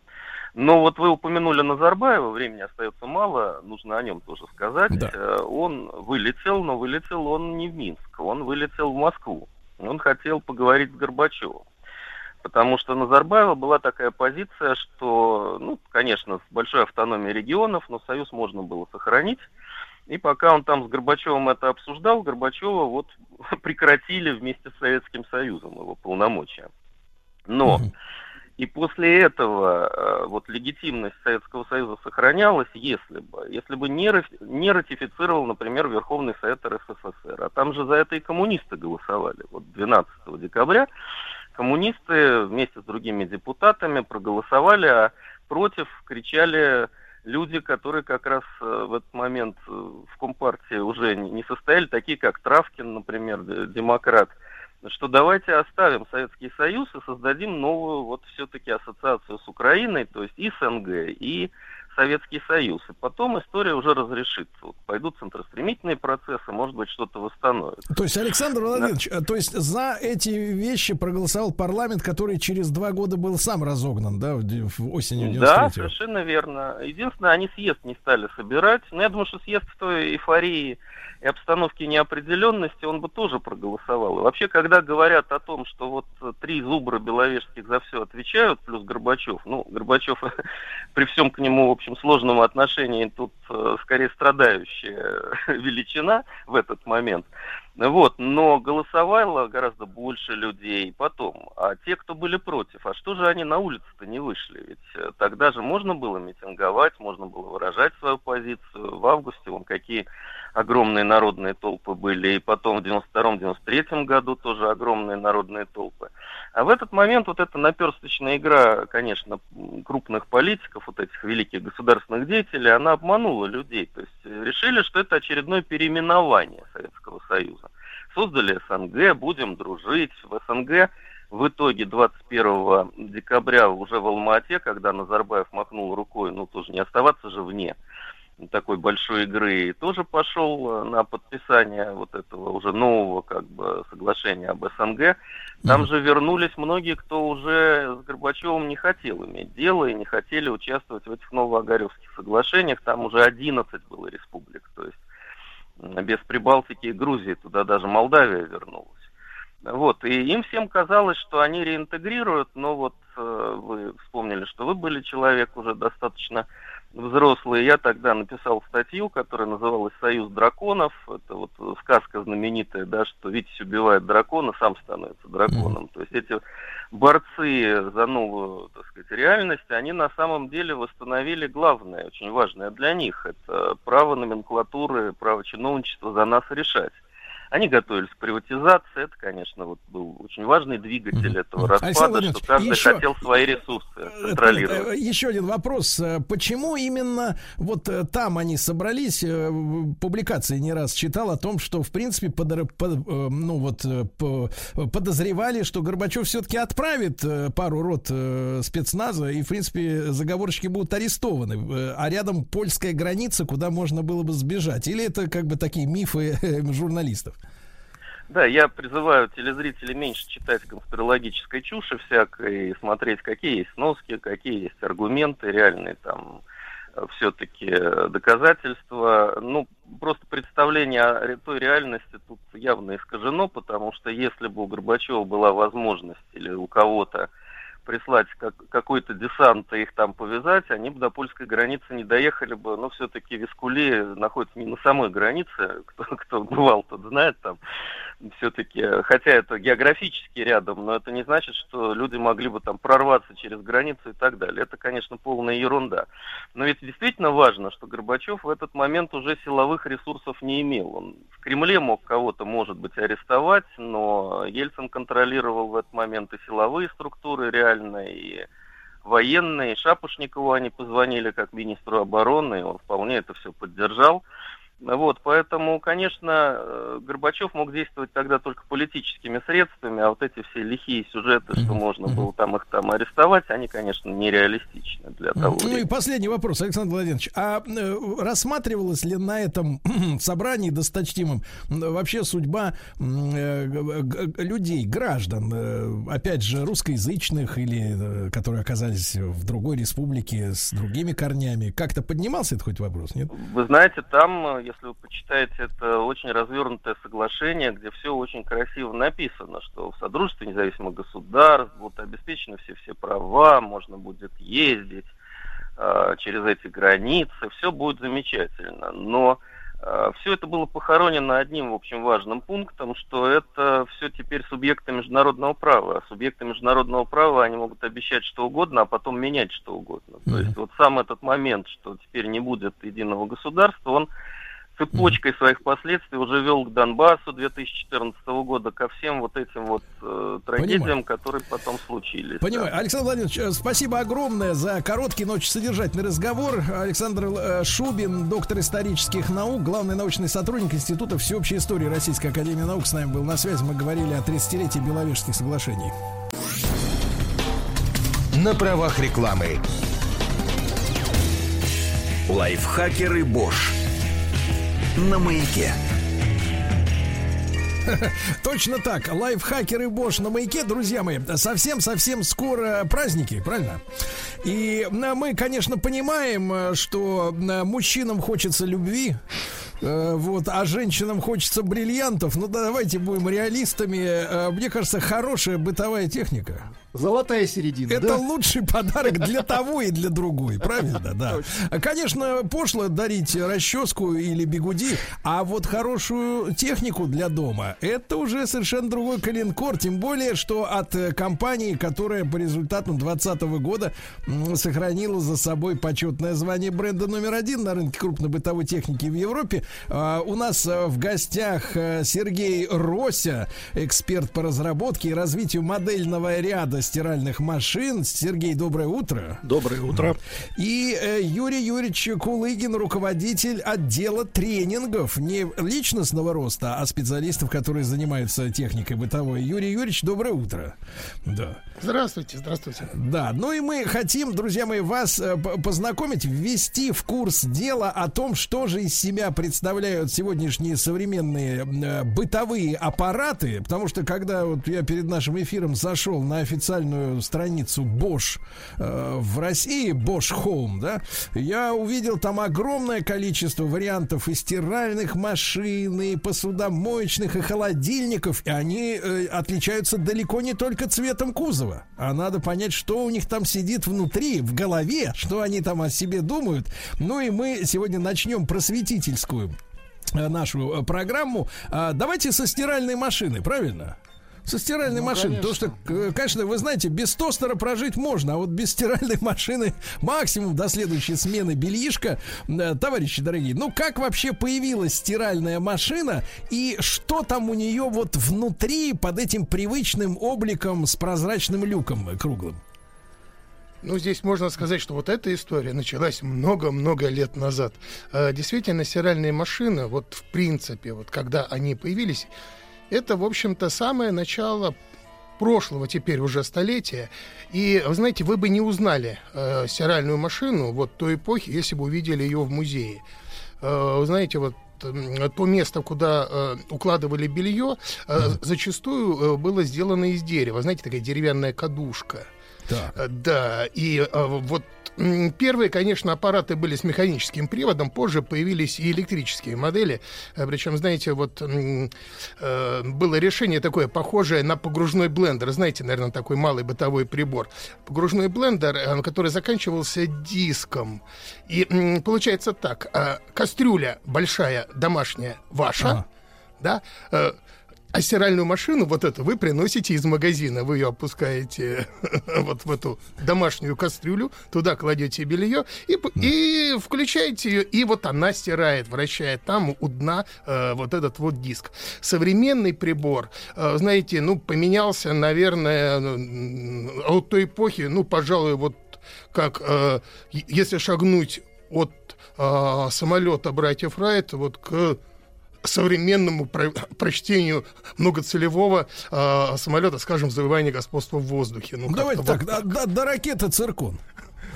А, Мне Точно, очень нравится ход точно. ваших мыслей.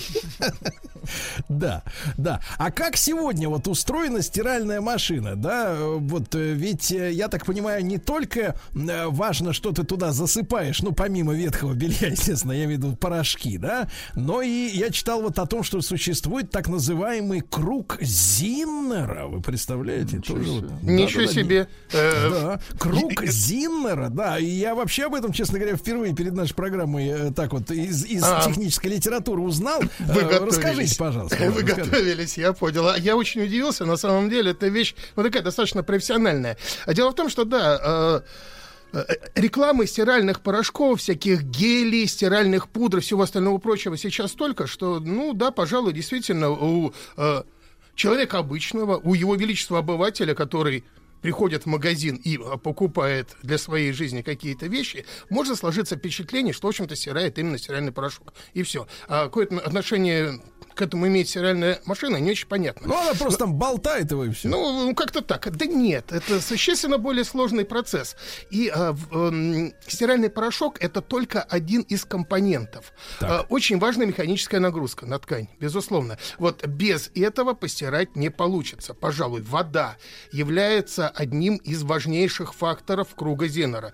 Эм, И м, вода приносит моющее средство в ткань, вымывает загрязнения, удаляет их, а приносит и энергию тепловую. Да, вы ее нагреваете. Стиральные машины, они себя любят, они любят ваше белье, они хотят давать результаты, и, конечно же, они стирают в теплой воде. Разумеется, от типа ткани а, температура меняется. А, Время. Время тоже является фактором стирки. И э, не- потратя время, постирать нельзя. Вот современная стиральная машина Bosch, она умеет сочетать все возможные факторы стирки для того, чтобы дать вам тот результат, которым вы сможете действительно гордиться. Ну и можно добавить, что у нас есть специальный департамент, в котором люди с огромным опытом учат наши стиральные машины стирать. То есть вот эти программы, да, различные, которые у нас есть на в, так колесе выбора, да, и программ. Совершенно верно. Да. А сколько, в принципе, э, вот в этих лабораториях должна простирать тон белья машина, чтобы вот ее одобрили к серийному выпуску?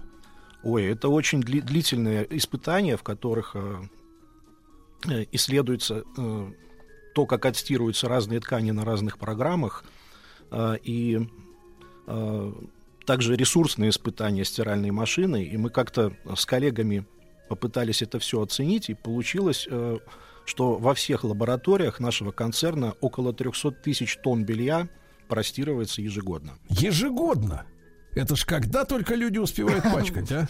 Столько, да. Товарищи, а чем отличается, вот смотрите, мы же понимаем, что есть разные цены. Даже у вас вот э, на официальном сайте, да, есть э, модели попроще, по посложнее, понавороченнее. И я понимаю, что когда она узкая или широкая, это тоже больше-меньше, как говорится, металла. Хотя удивляюсь, когда узкие машины сейчас могут стирать там и, по-моему, и 9 килограмм даже уже, и 7 там точно. Хотя раньше такого не, не припомню. То есть процесс идет вперед. Но а вот чем отличается действительно машина с высоким там индексом серии, да, шестая какая-нибудь там, да, от двойки, например, вашей. Вот Как это понять? Ну, вы знаете, помимо ал- алгоритмов и электроники, стиральная машина это прежде всего сложный механический прибор. Грубо, ее работу можно сравнить с работой автомобильного колеса, который движется с большой скоростью по плохой дороге. Ведь при отжиме барабан вращается э, примерно так же быстро, как колесо легкового автомобиля на скорости более 100 км в час. Э, дисбаланс, который неизбежно при этом возникает, э, ну, это как те же самые колдобины на дороге.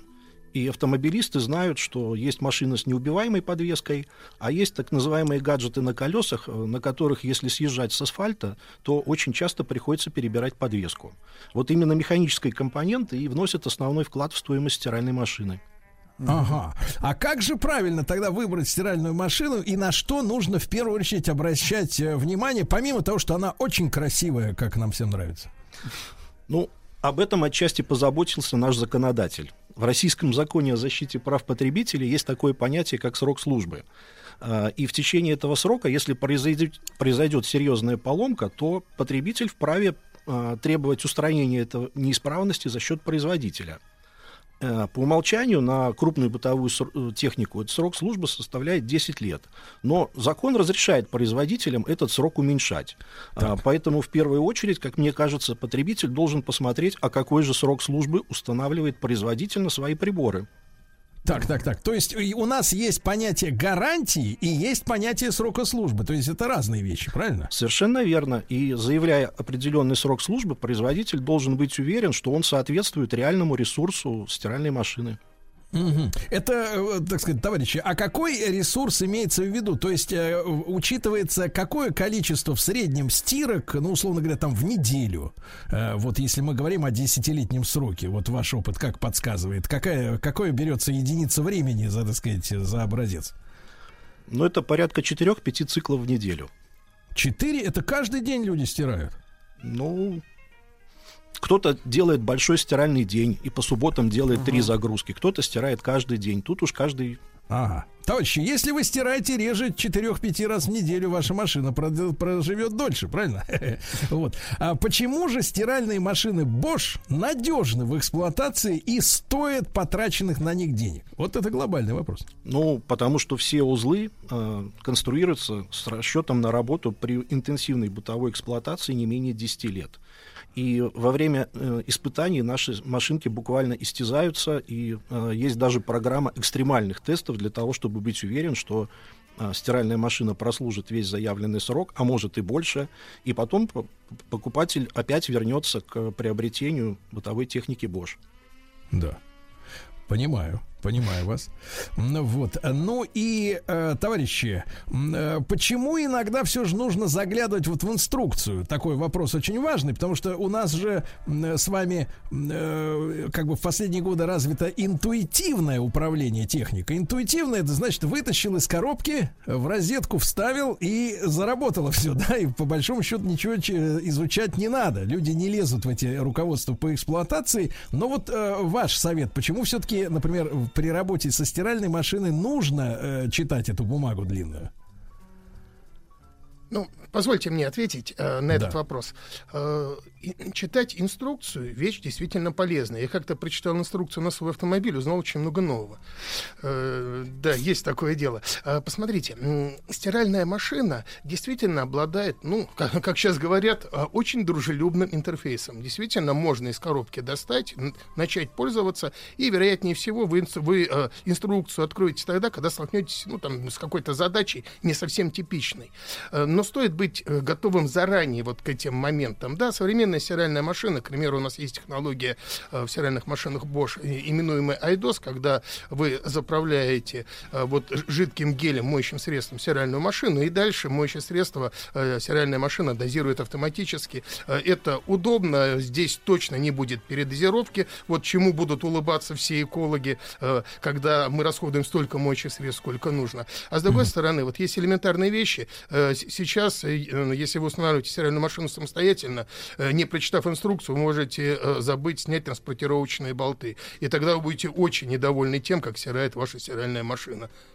Так, так, так, так, так. А вот э, хочу уточнить в- в этот, этот момент, э, Юрий Юрьевич, а вы сказали, IDOS это, то есть, э, ну, интеллектуальная дозировка, если так, да, пере- переходить. То есть у машины есть, получается, свой такой бак, как у автомобиля бензобак, а у этого, соответственно, отдельный для жидкого моющего средства, правильно? Даже два. А, Один используется, ну, классика, настройка машины, ее можно поменять, э, прочитав инструкцию, конечно же.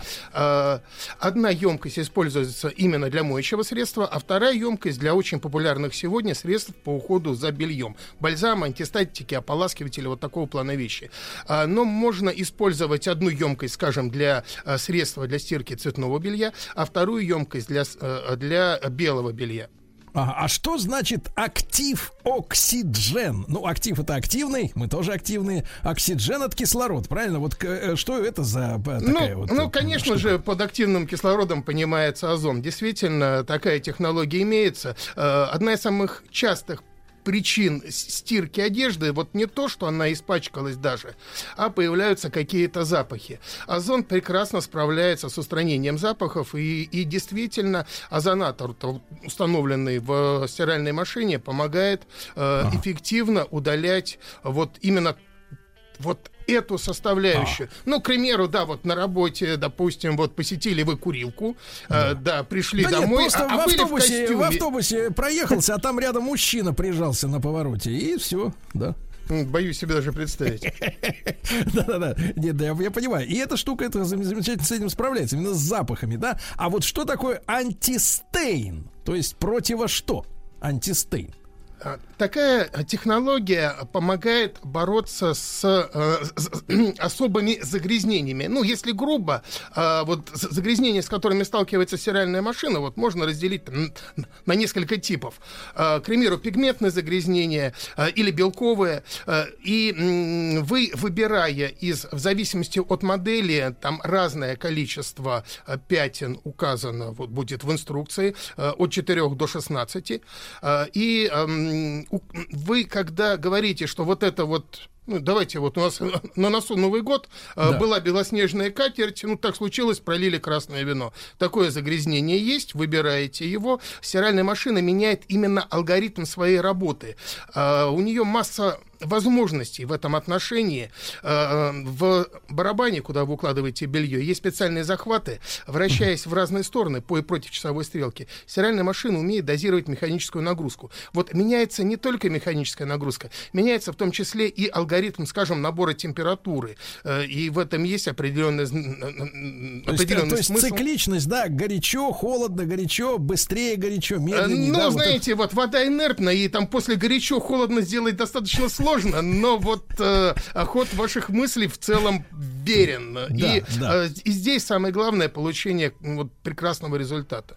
Я понимаю, товарищи, а вопрос вот э, такой популярный, и она уже так, ра- так сказать, уже не первый год существует, функция аквастоп, да?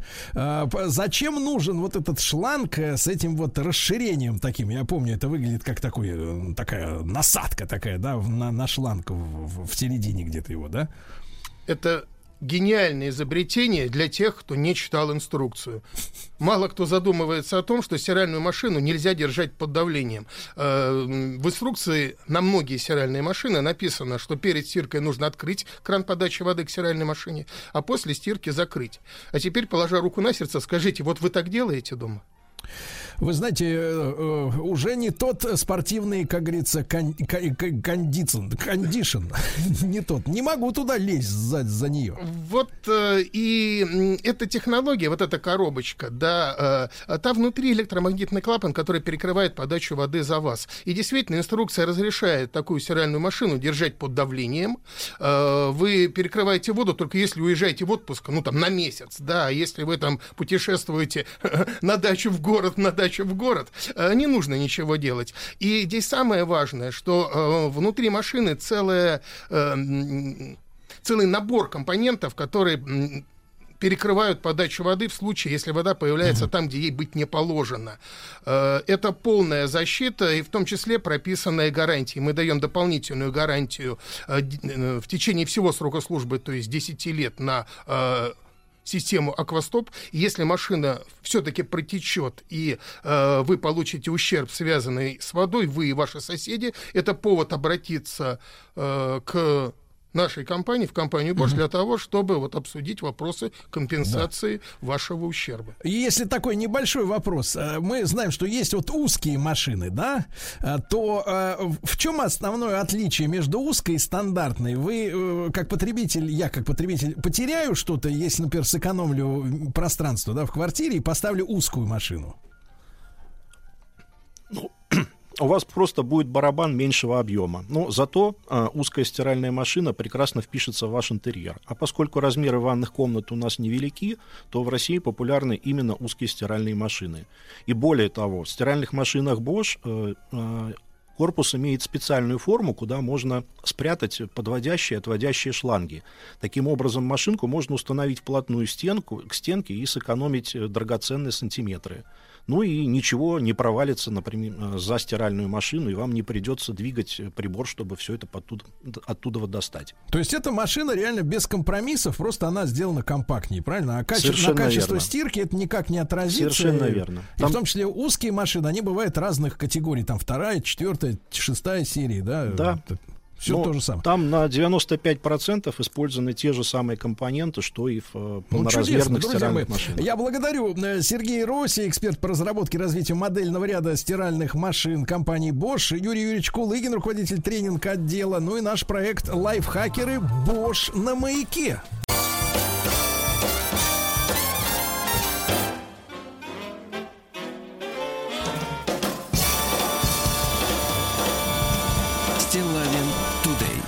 Друзья мои, а, ну что же, у нас с вами есть время, чтобы э, не обсудить. Я, честно говоря, не являюсь сторонником э, того, чтобы мы, как дилетанты, обсуждали вещи, в которых мы, к, к счастью, наверное, все-таки, к счастью, не так глубоко разбираемся. Да, я имею в виду вчерашнюю стрельбу очередную, к сожалению, в нашей стране. Это произошло в Москве. Произошло это в многофункциональном э, центре э, Рязань, Рязанский, вот, где мужчина 45 лет э, открыл стрельбу из переделанного под боевые патроны травматического, я так понимаю, оружия э, по охранникам, по посетителям. Э, Двое человек, к сожалению, к огромному погибло. Затем находящийся офицер полиции этого э, стрелка сумел э, обезвредить, дождавшись э, приезда уже подкрепления.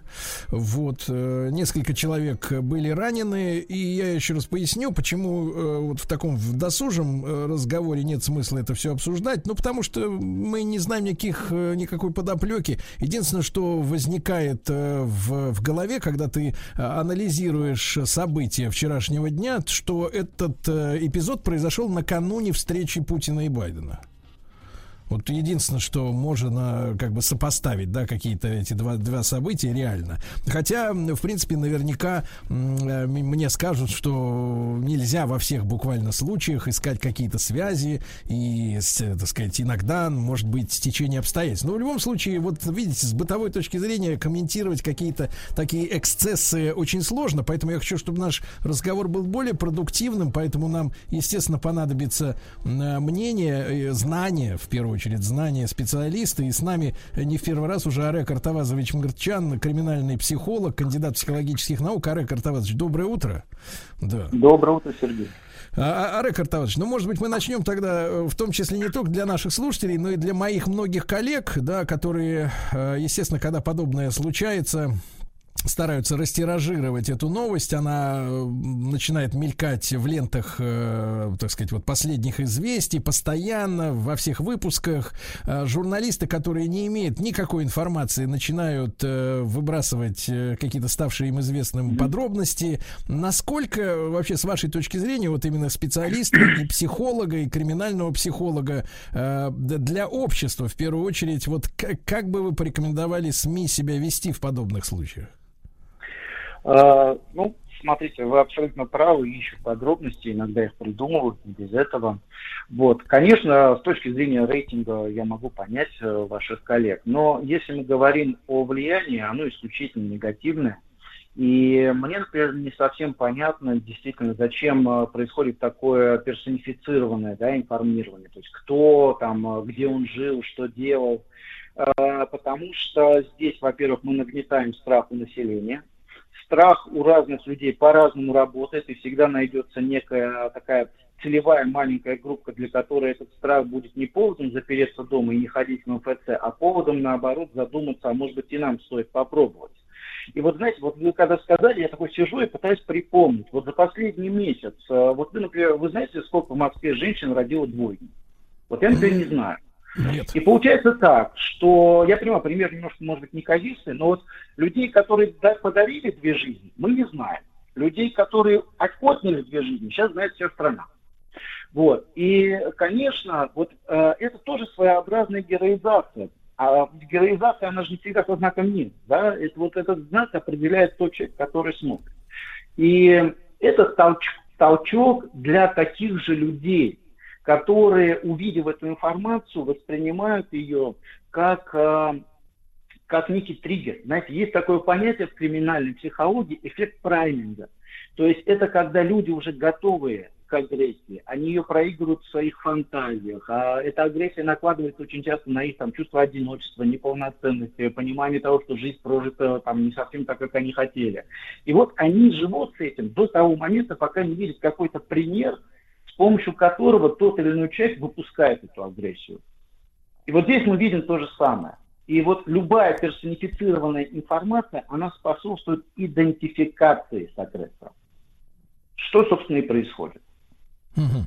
То есть, э, эм, то есть, э, в принципе, по большому счету, мы бы рекомендовали моим коллегам, опять же, да, э, избежать, э, ну, с вашей точки зрения, вот смотрите, мы с вами советские люди, правильно? Мы помним, помним, Мгм. как, э, Да, как было да. в Советском Союзе, как были устроены, собственно говоря, новости с, э, там, в СССР, да?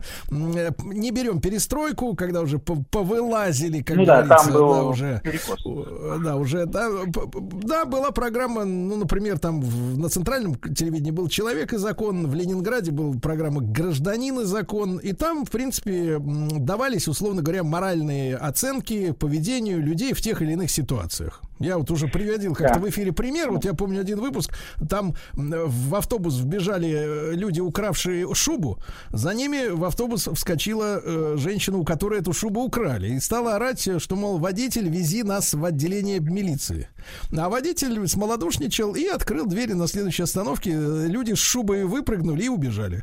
Ну и выпуск программы был посвящен не тому, что как круто грабить женщин на шубу, а какой малодушный водитель, что он не, так сказать, э, не сдал их э, в органы правопорядка, да, то есть про акцент был сделан именно на этом. А в принципе вот такой криминальной хроники, где что кого-то там порезал, кирпичом дал по башке, этого не было, Конечно. потому что, хотя эти случаи, естественно, были, они были, но это не становилось предметом, так сказать, для журналистской гордости эти расследования. Вот. Ну. А, я вот что хочу спросить. А, Арек Артаватович, а, в целом, какой бы вы порекомендовали для именно для здорового состояния общества, да, э, стратегию в плане э, вот э, подхода к таким происшествиям. Потому что, конечно, это, но в условиях, смотрите, тогда были только официальные средства массовой информации, не было интернета, правильно? Сейчас Да, мы можем да, столкнуться с ситуацией, когда э, э, людей, э, значит, э, да, их могут э, людей официальных, да, то есть из СМИ могут заподозрить в замалчивании, правильно? В Вот, нет, то есть, поэтому я объясню. Э, Я, Сергей, смотрите, какая ситуация. Опять-таки, это не моя точка зрения, это уже отработанная стратегия взаимодействия с населением в кризисных ситуациях. Дело в том, что население должно знать несколько ответов на несколько простых вопросов. Что случилось без персоналей? А, Что происходит на момент, то есть что делают там э, органы, чрезвычайные службы для того, чтобы эта ситуация не повторилась, и э, как это отразится на моем существовании.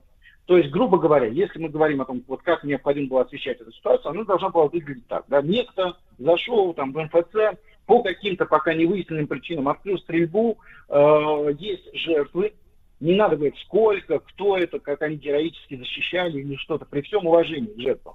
Вот. На данный момент стрелок обезврежен, в центрах МФЦ, допустим, усилена охрана. Все. Вот это единственное, что должен знать, извиняюсь за такое, может быть, грубое слово, обыватель. Никаких персональных вещей. То есть в Олег этом Карташ, смысле Да, да, да. должна Но вот я, я хочу подчеркнуть, смотрите, вот смотрите, официальная СМИ, например, выдает такую информацию, да, послушав ваш э, добрый совет. А в это время в телеграм-каналах, э, там, не знаю, в Инстаграме, в Фейсбуке, ВКонтакте все равно начинают вылезать, э, э, так сказать, э, неконтролируемые уже официальными СМИ, да, вот эти все подробности. Вот мы же находимся вот в этой, во второй реальности, не в советской уже, да, об этом надо понимать, Э, это надо понимать. Э, Вот э, тут будет происходить еще более вредное, вредный эффект, что э, народ-то может сказать, от нас скрывают эти детали. Ну, к сожалению, здесь мы уже уходим в такое системное недоверие к государству, да, и это не тема нашей сегодняшней беседы, но, в общем-то, даже исследования показывают, что грамотно изложенная официальная версия, она всегда э, превалирует с точки зрения вот, э, доверия над какими-то слухами или мифами. И она все равно должна быть. Да, понятно, что нельзя, не, не способны контролировать там все телеграм-каналы, ютубы и прочее, прочее, да, вот отдельных пользователей. Но наличие какого-то противовеса в виде четкой, зафиксированной версии, последовательно разворачиваемой в дальнейшем, да, когда факты э, появляются новые, она, как правило, нивелирует влияние вот этого стихийного такого э, мифологического И, поля. и, кстати говоря, Арек Артавович, и отдельный ведь разговор, что все равно информация-то утекает э, в эти те же телеграм-каналы все-таки из официальных органов из каких-то, да, которые обладают этой информацией. Потому что когда, например, э, в лентах к вечеру уже начали появляться видеозаписи с камеры э, наблюдения в этом МФЦ, но это понятно, что это кто-то, соответственно, эти записи предоставил, правильно? То ли официальным журналистам, то ли неофициальным. Тут тоже как бы надо работать уже Ну, со своими... естественно, естественно. Но это уже человеческий фактор, и мы с вами прекрасно понимаем, что здесь это тоже дополнительная работа, наверное, для правоохранительных структур, да, потому что, ну, с одной стороны, мы пытаемся, да, как-то наладить некую такое психологическое хотя бы благосостояние, да, людей, Ну, комфорта, людей. комфорта. Да, комфорта, да. Вот, а с другой стороны, мы упускаем вот такие вот э, мелкие, практически диверсионные, я бы сказал, действия. Вот. Но, тем не менее, официальная версия, еще раз повторюсь, она все-таки должна быть э, максимально не персонифицирована. А, Это Арек просто. Арек Артавович, ну, короткий вопрос перед э, короткой рекламой, опять же. А, Вы э, вот это, это заставляет обывателя как раз вот эти новости от, от- отказываться, отворачиваться от СМИ, от средств массовой информации, потому что он не хочет... Насколько вот у обывателя портится, ну, настроение, состояние, когда он знакомится с такими фактами в, в СМИ и там в соцсетях тех же? Э, Вы знаете, конечно, очень много зависит от самого человека, но в целом оно влияет очень сильно. Особенно, когда этих новостей много, особенно, когда они про- противоречат друг другу. То есть э, наблюдается и снижение, ну, самые, наверное, простые, легкие такие последствия, это такое чувство страха, да, оно может возникать и уходить, но э, у некоторых это формирует э, такие устойчивые тревожные состояния. Еще раз повторюсь, а у других, у, мини- у меньшей группы, это формирует некие э, правила так, э, принятия такого поведения. Да, друзья мои, мы продолжим сразу после короткой рекламы.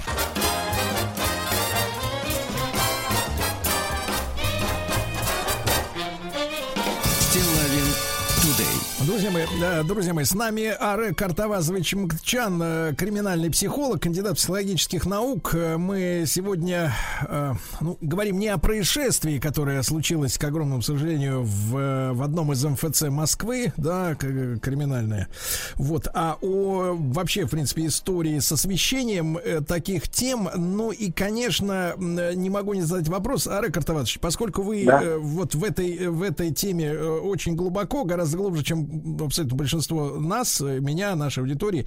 Скажите, э, в принципе, э, это такого рода поведение, это индивидуальное решение человека или, возможно, действительно подозревать какие-то диверсионные, в том числе, акции, не знаю, зарубежных спецслужб, специальных как бы каких-то объединений людей по интересам, скажем так, по каким-то сектантским или еще каким-то и какая-то психо- психологическая работа с такими людьми, с вашей точки зрения, или это в большей степени вот э, какое-то а, отдельно взятое сумасшествие конкретного человека? Ну, если с ними ведется психологическая работа, то это делают э, ваши коллеги нецеленаправленно, мы это уже обсудили. Вот. Нет, конечно, это все-таки индивидуальные преступления, они не корыстные, э, в них нету никакой рациональной идеи, никакого рационального зерна. Вот. Э, Как правило, это эмоциональные преступления, где такой накопленная э, обида, накопленная агрессия, она вот выливается с помощью какого-то абсолютно минимального стимула, вот из серии, как в этот раз там, ну, если Мгм. говоря, якобы там маску его попросили. Понятно. Артавович, что-то а тогда вопрос, а тогда вопрос. Вот смотрите, слово обида. Э, Ты как взрослый человек начинаешь рассуждать. Так, хорошо, тогда значит никого нельзя обижать. Так, но с другой стороны мы знаем, что у нас очень достаточно большое количество людей, э, которые обижаются н- на не обиды, да. То есть вот такая вот обидчивость из серии я вся там или весь в белом, а остальные все сволочи хотят мне зла, весь мир против меня. Э, Вот в этом смысле э, вы, когда э, анализировали подобные вещи, эти обиды на жизнь, на других людей, они имели под собой действительно четкую логическую подоплеку, или это такой Нет. склад психики, который видит, Нет. придумывает, что его обижают? Э, Обиды всегда субъективны, вы правильно отметили, она совершенно разные, разные ситуации могут быть. Здесь э, накладываются еще некие психологические особенности, да, вот такого рода люди, они, как правило, застревающие, то есть есть такое понятие, то есть они не могут пережить любой негативный, любую негативную эмоцию, она в них живет и тлеет. Вот. И помимо этого у них еще очень ярко выражено такое враждебное мировоззрение, то есть мир они воспринимают через черную призму. Мир для них всегда враждебен, в нем всегда полно несправедливости в их отношении, и никакой правды не существует.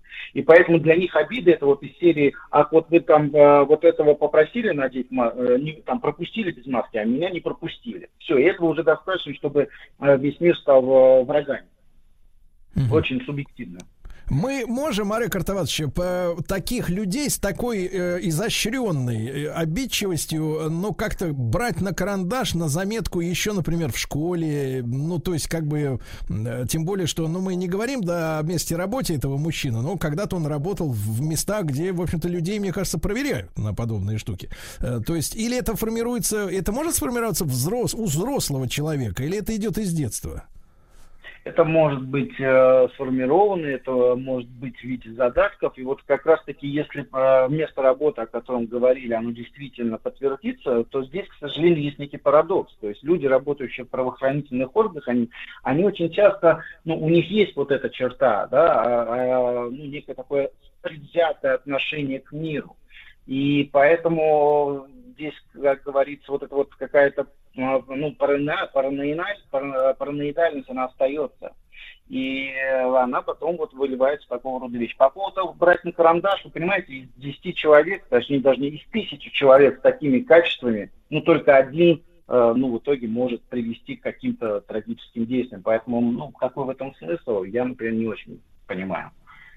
Мы можем как-то, э, вот, э, например, в день, э, когда человек вот дошел до вот такого по- по- поступка, проступка, преступления, а, идентифицировать внешне, что он вот ну, подошел к какой-то черте, условно говоря, близкие, соседи, ну, друзья, которые человека более-менее знают, они могут как-то понять, что надо бить тревогу, или, или, или снаружи все, в общем-то, покрыто маской такой полной. А, Вы знаете, вот если бы это был человек более молодой, там, до 20, скажем, лет, то вполне можно было.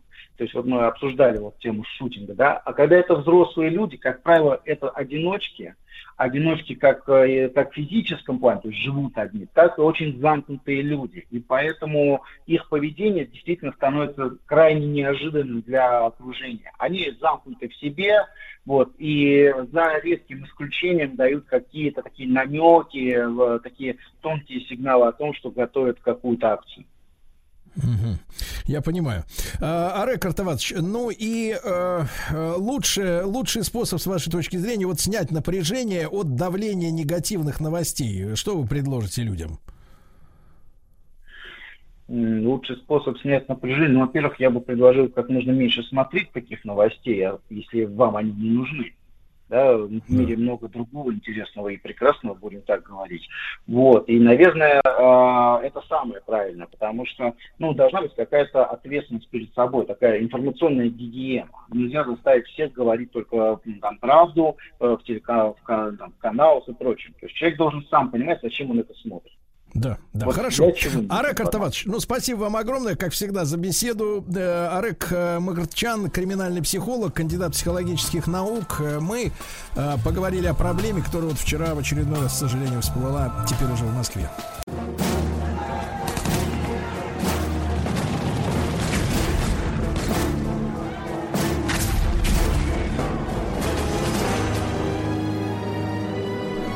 Гражданская война. Друзья мои, мы продолжаем наш просветительский цикл «Гражданская война». В следующем году в нашей стране, я надеюсь, будет торжественно отмечено столетие окончания гражданской войны в нашей стране, да.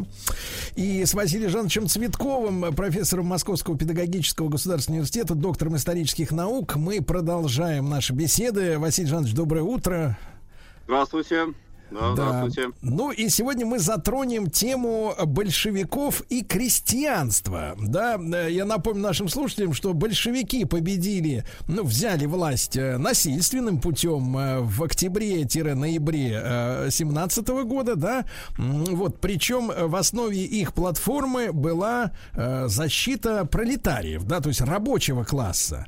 А вот крестьянство, которое составляло большинство населения, наверное, процентов 80 э, тогда, в те времена, может быть, Василий Жанович меня поправит, э, а- Нет, оно как бы, было, да. оно окормлялось, как говорится, другой партией, эсеров э, которые, я так понимаю, верно, Василий Жанович, они свою программу многие десятилетия, да, э, как бы пытались доносить именно до уровня э, жителей села, деревень, э, так сказать, хуторов и так далее. Выразителями их чаяний, условно говоря, да, были эсеры. Вот э, в этом смысле, э, Василий Жанович, на идеологическом плане, то есть одни за рабочих, другие за крестьян, были какие-то вот идеологические непонятки, как сегодня говорят. Да, конечно. И здесь я бы сразу хотел наших слушателей э, отправить вот к интересному примеру, на мой взгляд, очень э, и достаточно хорошо известному. Э, ну, если кто смотрел и хорошо знает, может быть, советские художественные фильмы, когда Василий Иванович Чапаев, да, в одноименном фильме братьев Васильевых, вот его спрашивают, за большевиков он, али за коммунистов. И вот это вот сопоставление, сопоставление, противопоставление, как бы это можно было определить, э, большевиков и коммунистов, как ни странно, может быть, покажется вот для современного, молодого такого э, заинтересованного слушателя, оно было, оно было, оно существовало, и не случайно, наверное, э, водораздел вот между этими двумя понятиями в крестьянском сознании, именно среди крестьян, Этот водораздел, он наступил э, в 18 году, то есть как раз период, о котором у нас вот сейчас идет речь. И наступил он не случайно, потому что большевики, э, опять же, в большинстве случаев, э, в подавляющем большинстве случаев ассоциировались с декретом о земле. А декрет о земле э, для крестьянства, напомню, он был в целом, э, без даже разделения вот на середняков, бедняков, кулаков, очень выгодным.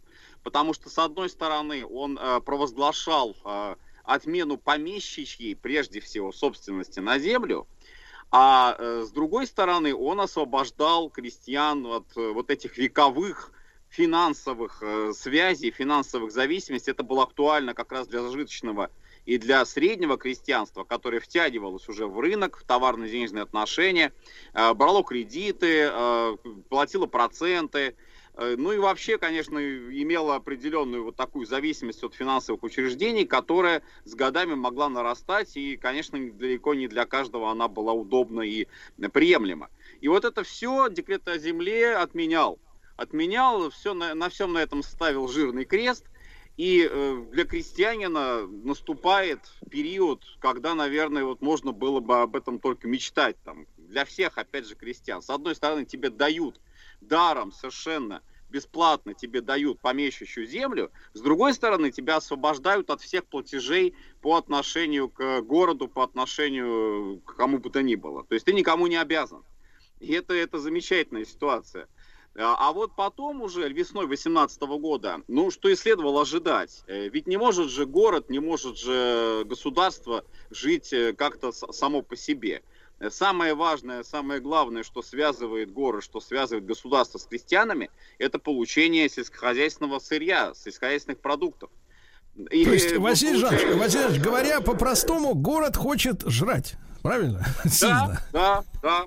Именно А, так. а, Василий Иванович, а соответственно, мы же с вами помним, что вот та история с продразверсткой, да, то есть вот эта исто- история, которая нам кажется очень советской, она, ну, большевики, они, так сказать, славились тем, что они э, самые передовые методы и разработки применяли, да, Э, это касается и реф- и реформы русского языка, э, и строительства гидроэлектростанций, вот, и в частности, вот продразверстка, да, к чему я клоню, она же появилась в шестнадцатом году, я понимаю, то есть была инфляция очень сильная из-за войны, крестьяне не хотели продавать э, свой хлеб городу за э, старые, по старым ценам, которые, естественно, из-за инфляции изменились, да, Э, вот, то есть, а город не хотел платить больше, и тогда, я так понимаю, что еще царское правительство, да, ввело продразверстку, то есть из, из- изъятие хлеба насильственным путем по фиксированной цене у крестьянина, правильно? А вот э, теперь-то, если вы говорите, вот э, э, город, э, вернее, село городу ничего не должно, а чем мог быть город вот в условиях 18 года, в принципе, крестьянину полезным? То есть, э,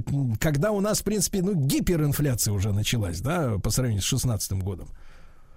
Да, а здесь-то как раз вот и есть такое неадекватное соотношение город-деревня, именно в том контексте, что крестьянин, э, с одной стороны, м, ну такой средний, условно говоря, крестьянин, он получил, опять же, из того же самого помещичьего имения, допустим, все, что хотел, мануфактуру, граммофон, там, рояль и так далее, и так далее, вот эти вот все вещи, они ему, может быть, даже и не нужны Разграбленные. были, абсолютно. Да, фикус там в катке, э, там белье какое-нибудь. э, ну, это все, опять же, вот в рамках вот этой конфискации, которая проводилась, я еще раз хочу подчеркнуть, всеми крестьянами, без исключения. То есть кулаки делили э, имущество своего соседа-помещика с такой же, даже, может быть, большей активностью, э, чем бедняки.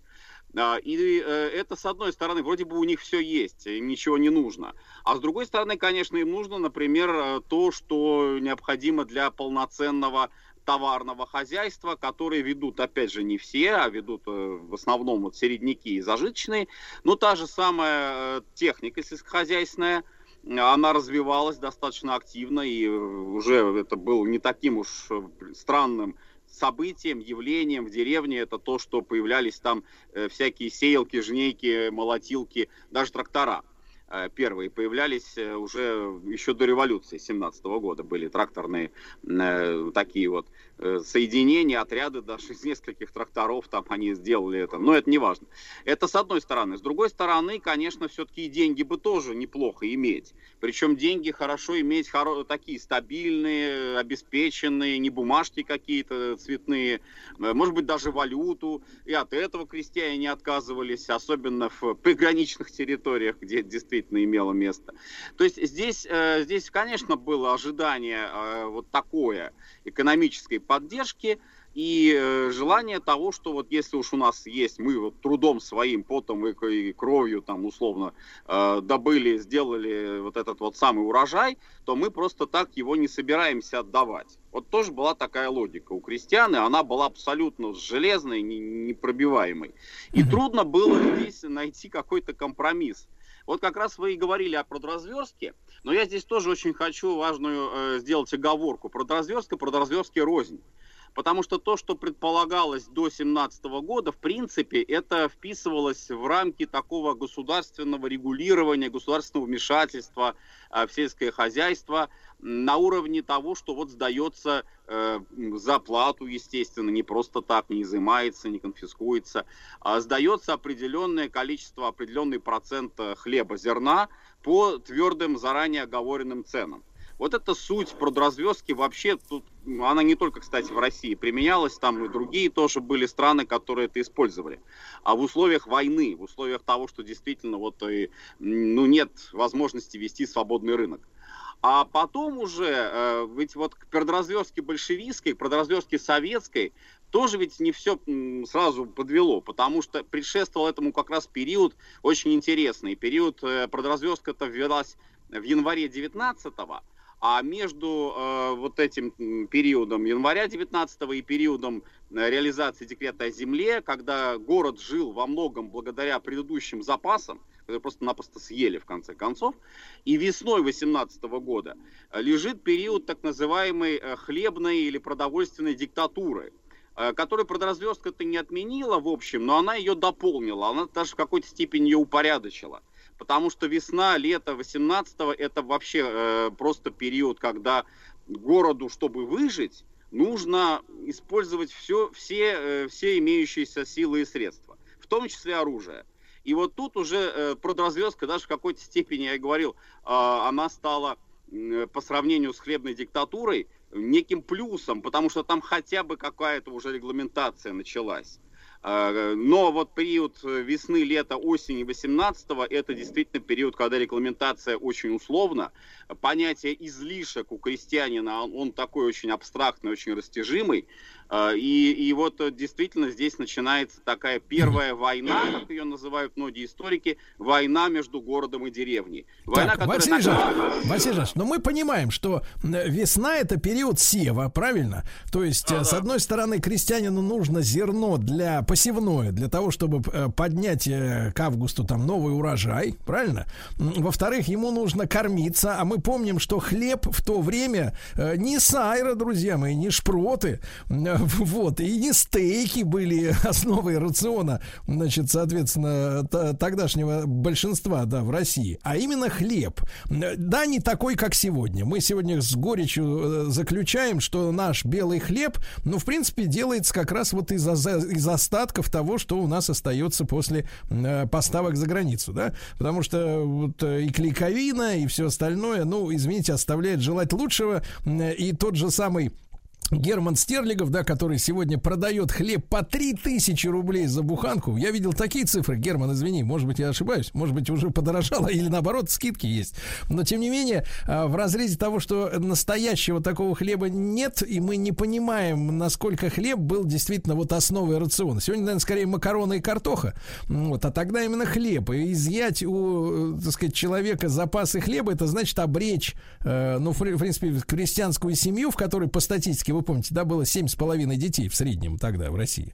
Вот, ну, значит, обре- обречь на голод. И э, вот, э, а с другой стороны, а, а без этого зерна э, умрет город, да, то есть, в принципе, борьба не на жизнь, а на смерть, да, Василий Жанович? Да, да. Вот я и говорю, что здесь одна война, это война такая условная, э, внутри самой страны, вот как мы ее уже определили, да, это гражданская война, война с фронтами, война уже с воинскими контингентами, с белым э, движением, э, с антибольшевистскими отрядами, потом еще интервенты добавятся. Вот она налагается на войну, которая, э, как я уже сказал, некоторые называют это война города с деревней, но и внутри еще самой деревни начинается война, вот об этом, наверное, имеет смысл сейчас как раз рассказать, а, по поводу тех же самых хлебных излишков. И вот это все, конечно, ведет к эскалации в разы гражданской войны в целом в стране, то есть идет э, очень серьезное противостояние, а если учесть, что, как мы уже вначале сказали, э, 80% больше даже населения это связано с деревней, с крестьянством, с сельским хозяйством в той или иной форме, чистые крестьяне, как говорится, да, стопроцентные, то вот учтите э, эту, эту деталь, Да, то есть, Василий. Жанович, получается, получается, что а, городское а, меньшинство нахлебников начинают при помощи оружия нагибать э, большинство в деревне. Вот примерно так, только другими словами, конечно, но по сути, по сути вы выразили именно вот эту вот позицию. То есть э, э, позицию, которую выражали, конечно, не все крестьяне, абсолютно. И вот тут э, мы подходим как раз к вопросу о том, как относились к городу, как относились вот к этой политике продовольственной э, со стороны, допустим, зажиточных крестьян и середняков. А, Так вот, э, действительно, просто я вот добавлю, что город в ужасном состоянии находился, особенно это касалось, э, конечно, крупных центров, это Москва, это Петроград. А, Я напомню замечательный пример, который вот в советских школах подавался просто вот в качестве такого ну, убойного аргумента в пользу того, что нужно было вводить такие принудительные меры по отношению к крестьянам, а, по отношению к изъятию у них излишков хлеба. Это осьмушка хлеба. Осьмушка хлеба 50 грамм, э, которая давалась на человека где-то вот, ну, сутки двое вот на этой осьмушке единственной можно было прожить. Причем Василий Жанович, а что такое осьмушка? Осьмушка, это как раз вот это вот, э, ну, условно показывали, даже ее была такая программа «Наша биография», 1917 год, советская. Может быть, кто-то помнит из более старшего поколения, показывали целый цикл пере- передач в 1977 году. И вот э, академик э, Поляков, если не ошибаюсь, э, Юрий Александрович, он показывал, он комментировал эти события, он показывал, ну, представьте себе, это такой э, сэндвич, бутербродик такой вот, единственно, можно было сделать на этой самой осьмушке хлеба. Вот это то, что могло гарантировать государство а, весной 2018 года для э, среднестатистического горожанина. Василий Конечно. если, если сравнить с блокадной пайкой, это, это больше все-таки? Э, Это, понимаете, тут еще тоже распределение, вот хороший вопрос, да, распределение по категориям населения. Это среднестатистическая такая получается у нас осьмушка, и то в условиях, э, ну, конечно, самых-самых ужасных. А так, если смотреть по категориям населения, то хороший паек э, получали красноармейцы, это была первая категория, и э, категория рабочие э, тяжелых э, машиностроительных предприятий, металлургической промышленности. Ну, понятно, у них работа связана с э, тяжелыми условиями, им нужно питаться. Но, конечно, это не, не, не такой, не стопроцентно полноценная еда. А, и все остальное, все остальные категории, вплоть до иждивенцев, так называемых, бывших там владельцев тех же самых эксплуататорских классов, вот э, э, там паек уменьшался, прогрессивно уменьшался, и, естественно, вот можно было дойти в том числе и вот до этих осьмушек замечательных. Но это я еще раз подчеркну, это, конечно, самый-самый такой плохой пример. В других городах было получше немножко, но в столицах, особенно, конечно, в Петрограде, потому что город большой, город-миллионник, больше миллиона жителей, и, и вот на таком пайке жить в среднем, это, это ужасно. И Василий Жанович, население- но, но смотрите, а советская власть, значит, не, не э, оставляла без еды абсолютно уже бывших так называемых, да? То есть э, это бесплатно предоставлялось, и, и каким образом распределительная система была выстроена? Карточная система, ее вводит еще временное правительство. Это одна из таких тоже важных э, деталей условной вот этой продовольственной политики, которую вводили в 2017 году. А, И э, это действительно, да, это гарантированный минимум, прожиточный минимум, который может государство дать. Но насколько там можно ее прожить, это вопрос условный, риторический. А вот что делается дальше уже большевиками, это э, четкая совершенно еще политика так называемой хлебной монополии. То есть вся торговля зерном, вся торговля хлебом находится в руках государства. И э, частная торговля хлебом э, запрещается.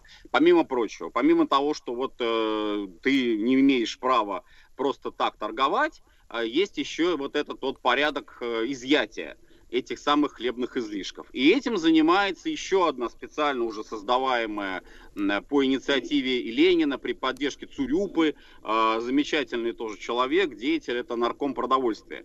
Цурюпа создается вот эта самая продовольственная диктатура. И она э, представляет собой э, систему тоже непростую, не просто так вот, да. э, Первое, конечно, это продотряд, продовольственный отряд из рабочих. Подавляющее большинство там были рабочие или бывшие фронтовики, которые отправлялись в село вот для того, чтобы эти излишки хлеба изъять найти. Но им помогает э, в селе, в деревне, на что они, собственно, опираются, почему вот идет вот эта война внутри самой деревни, им помогают бедняки, беднота сельская.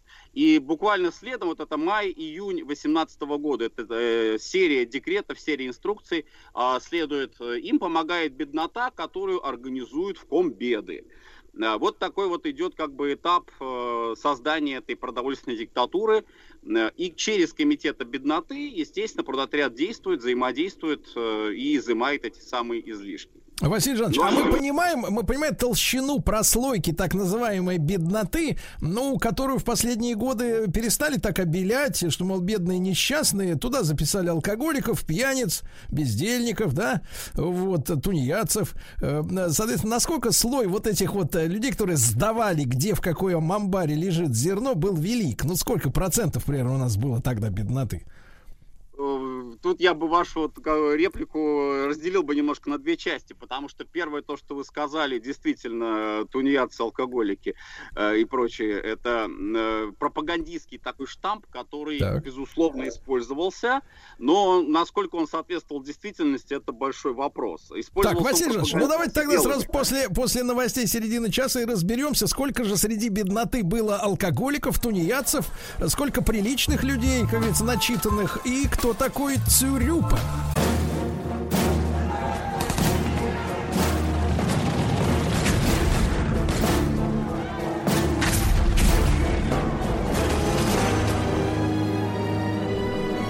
Гражданская война.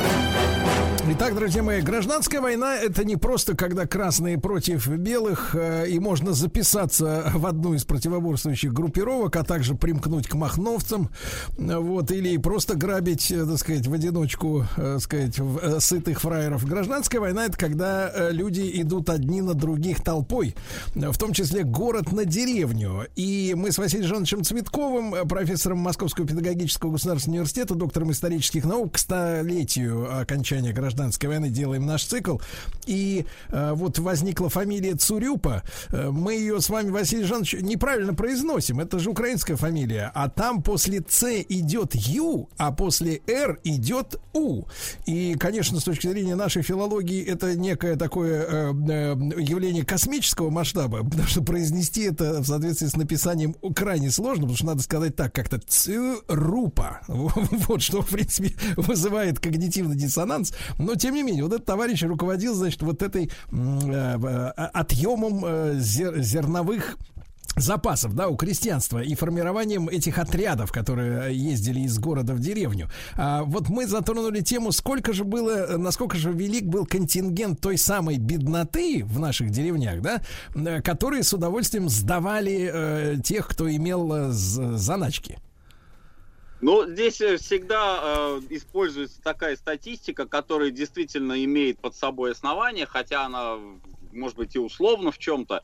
Накануне революции там подсчет э, проводился такой э, приблизительный. э, порядка 65 крестьянских дворов это бедняки, соответственно, 20% середняки, 15% кулаки зажиточные.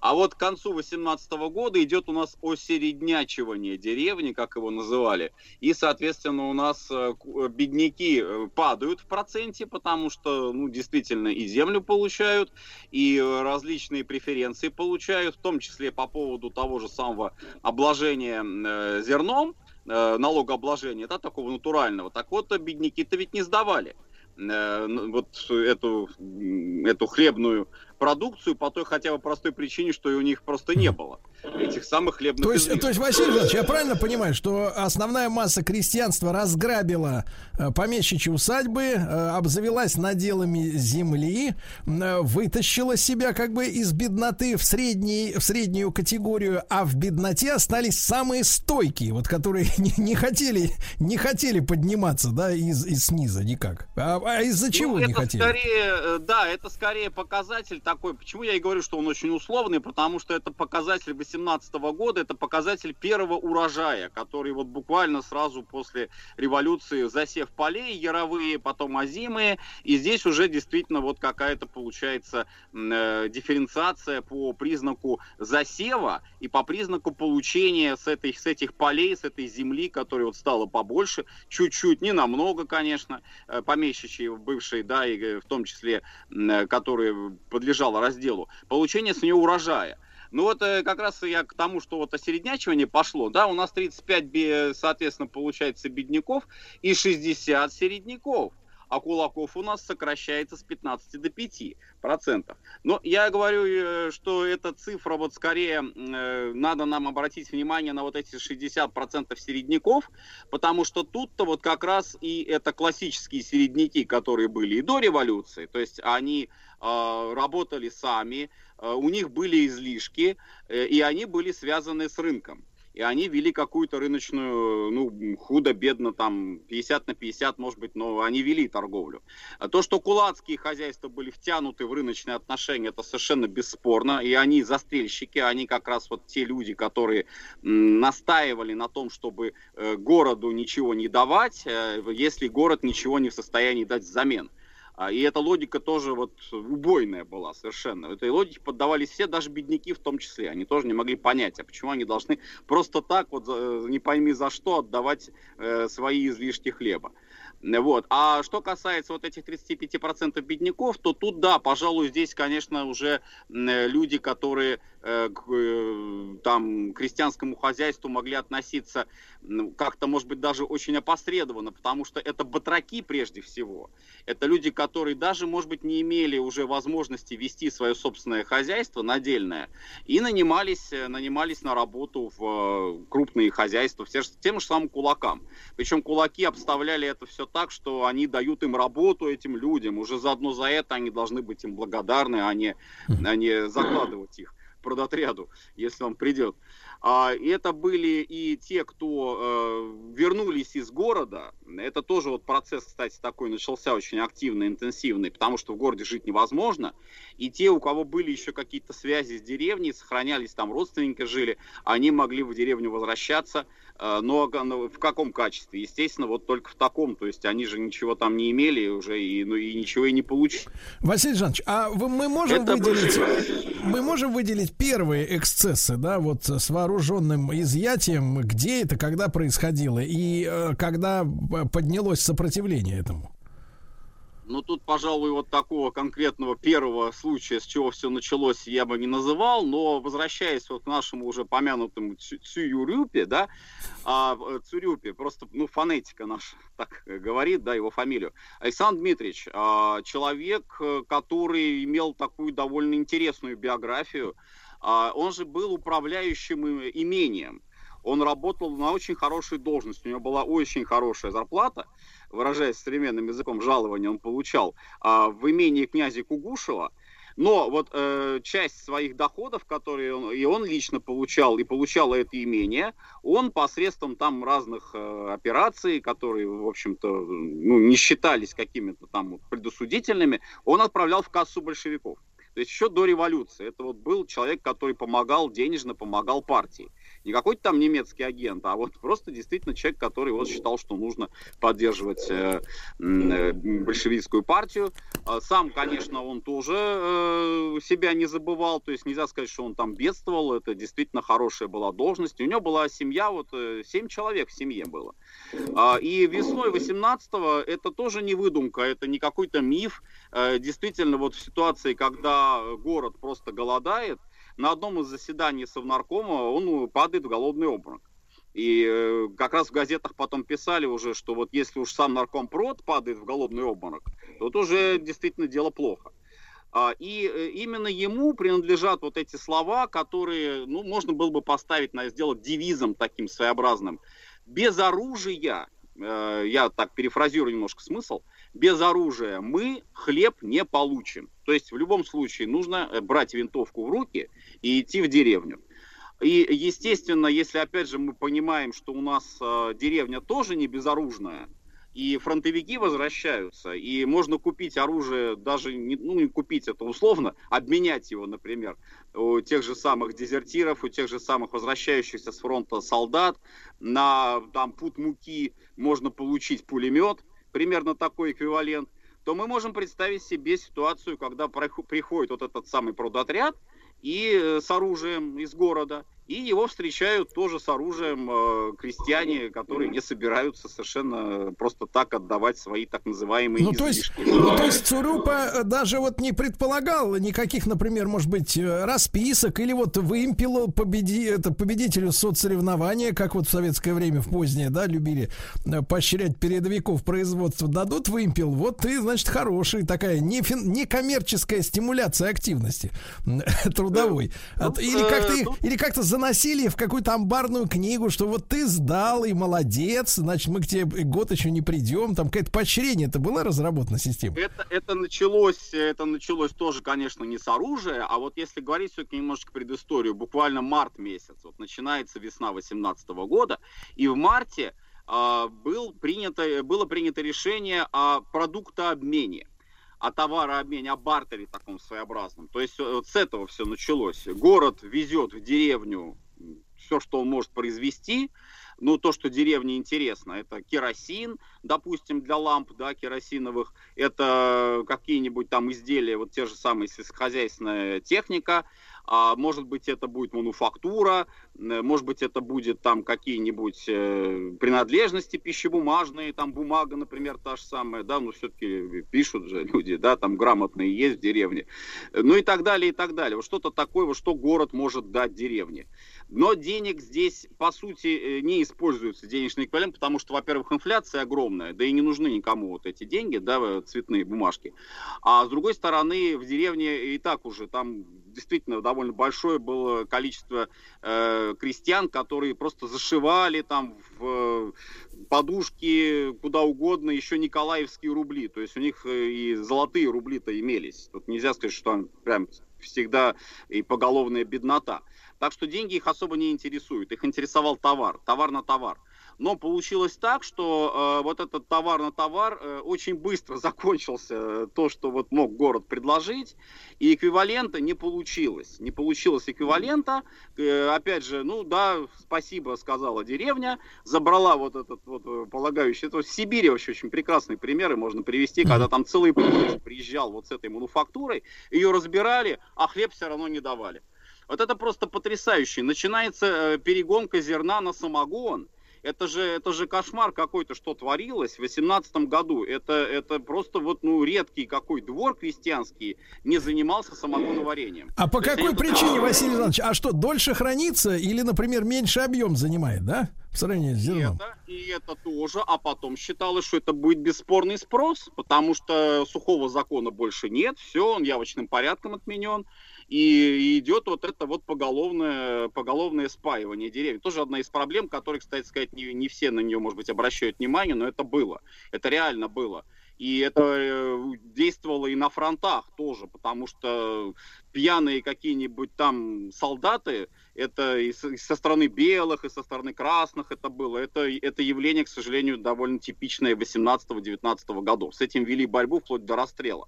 Но вот, да, а что, как говорится, еще делать? Остается, если крестьянин, условно говоря, не хочет э, свои излишки сдавать, и в то же время хочет за них что-то получить, но э, за бутыль самогона для горожанина там какого-нибудь можно было действительно с него там содрать э, какие-нибудь товары.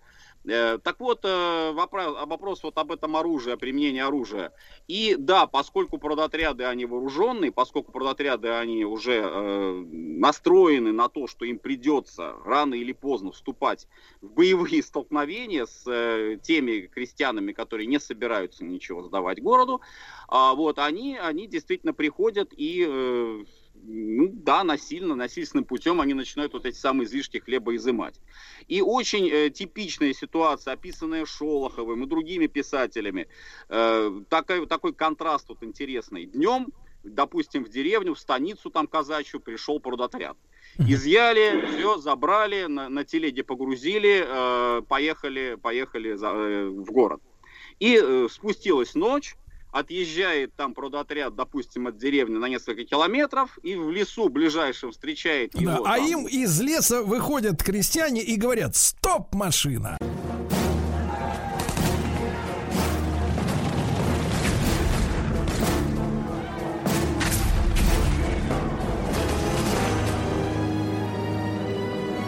Гражданская война. Итак, с нами Василий Жанович Светков, профессор Московского педагогического государственного университета, доктор исторических наук. И прекрасная сцена, когда лет, э, ну, не летом, днем крестьяне отдают излишки хлеба, грузят в обоз, а ночью на перегоне, как говорится, берут его в зад. Так понимаете? Да, да, примерно так. И вот это вот уже э, такая действительно достаточно типичная, наверное, картина, которая иллюстрирует тоже вот нашу российскую гражданскую войну, эскалацию той самой гражданской войны, о которой мы говорим.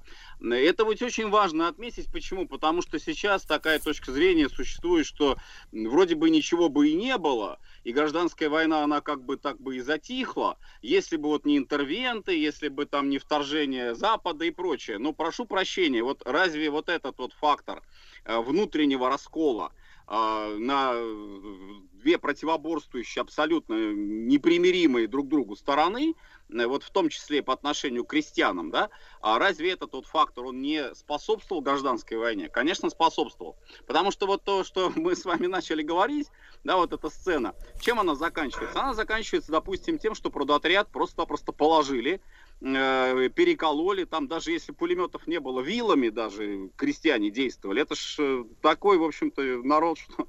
Ну, как с Наполеоном, да, я так понимаю? да, да, да, примерно так. Тем более они вспоминали как раз вот те времена партизанской войны.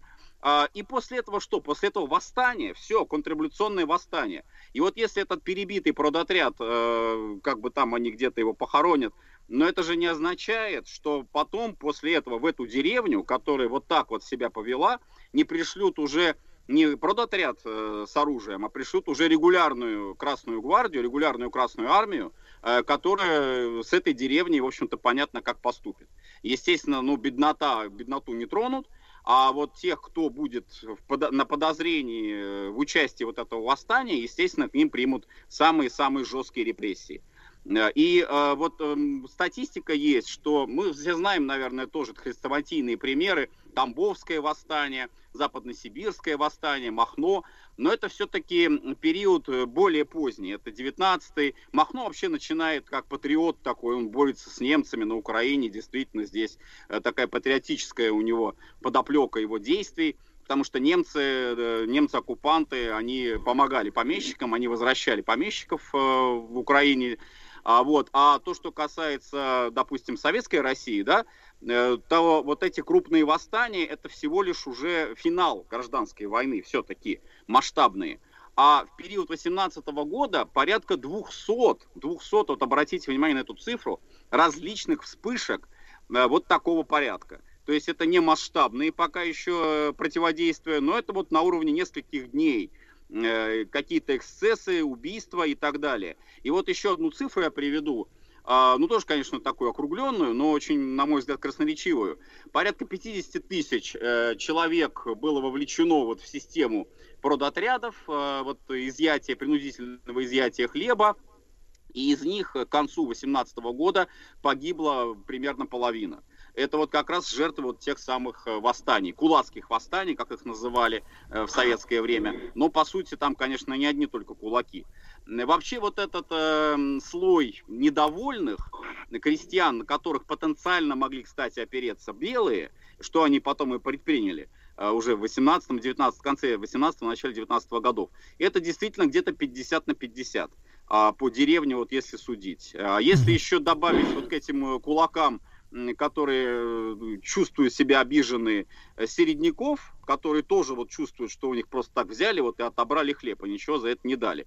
А плюс к ним еще члены их семей, условно говоря, тоже недовольные, то мы действительно получаем вот эту базу, базу недовольных, э, причем географически она ведь тоже не только на юге, там, как принято считать, России или в Поволжье, э, в казачьих там каких-то областях, это само собой. А даже в центральной России, Да. губернии... Василий Жанович, Москва, Василий еще вопрос хочу задать. А вот после того, как продотряд уезжал, а, а ему помогала найти, э, значит, закрома беднота. Э, Кулаки и середняки устраивали расправы над беднотой, которая сдавала э, комиссарам, э, так сказать, вот излишки. Конечно, конечно, таких примеров очень много можно привести. То есть, и это тоже вот все та же самая иллюстрация эскалации гражданской войны, что она идет в рост, она идет а, в, как говорится, размах уже приобретает от 18-19 годов. И бедняков таких, э, ну, там, я даже не хочу просто наш эфир э, какими-то подробностями там перегружать в отношении того, что с ними делали самыми-самым таким вот жестоким образом. То есть здесь вот такое средневековье своего рода восстанавливается, возрождается. Причем беспощадное совершенно, непримиримое абсолютно. То есть, Вот то есть вот когда нам, когда нам говорят, что жестокость, например, до революции была обращена э, против помещиков, которые, э, так сказать, э, в виде дворянства, да, э, бояры, там сотни лет угнетали крестьянство, и вот эта многовековая пружина, которую затягивали, да, вот власть имущие, она развернулась и этим кнутом смертельным стальным, да, значит, уничтожила вот эти дворянские гнезда, зачастую вместе с детьми, с женщинами, э, естественно, самими помещиками, но с такой же злобой, в принципе, прошлась и по самому крестьянству, да, я так понимаю. Да, да, это вот э, очень важный фактор, психологический фактор гражданской войны, потому что пере- переступив через кровь, просто так вот, да, а, по каким бы то ни было причинам, по экономическим, идеологическим там и так далее, но вот переступив через кровь, э, уже потом трудно остановиться было. То есть идет, идет все на эскалацию, идет все на... Василий Жанович, ну и объективно, задним числом, оглядываясь на сто лет назад, не было других вариантов у большевиков, как вот э, производить изъятие? Ну, ведь продуктообмен, вот этот товарообмен, он не дал эффекта. Хотя, опять же, вот о нем тоже не стоит забывать, потому что с него все началось. Действительно, все считали, что даже деньги не нужны. Вот город даст деревне э, какой-то там сельхозтехнику, а деревня даст городу и хлеб. И все будет замечательно, все будет прекрасно, идиллия наступит. Но, э, опять же, э, жизнь такова, что едоков в городе, плюс еще добавим к этому растущий э, штат чиновников, растущую, численно растущую Красную Армию, которую тоже надо кормить, причем красноармейский паек, вот как мы говорили, Ну он да. высокий, а, потребителей-то много, а производителей немного. И производители, даже если они есть, они не спешат, не спешат и не хотят по своему Да. пониманию Друзья мои. Василий Жанович Цветков, доктор исторических наук, в нашем цикле «Гражданская война». Спасибо ему большое, как обычно. Еще больше подкастов «Маяка» насмотрим.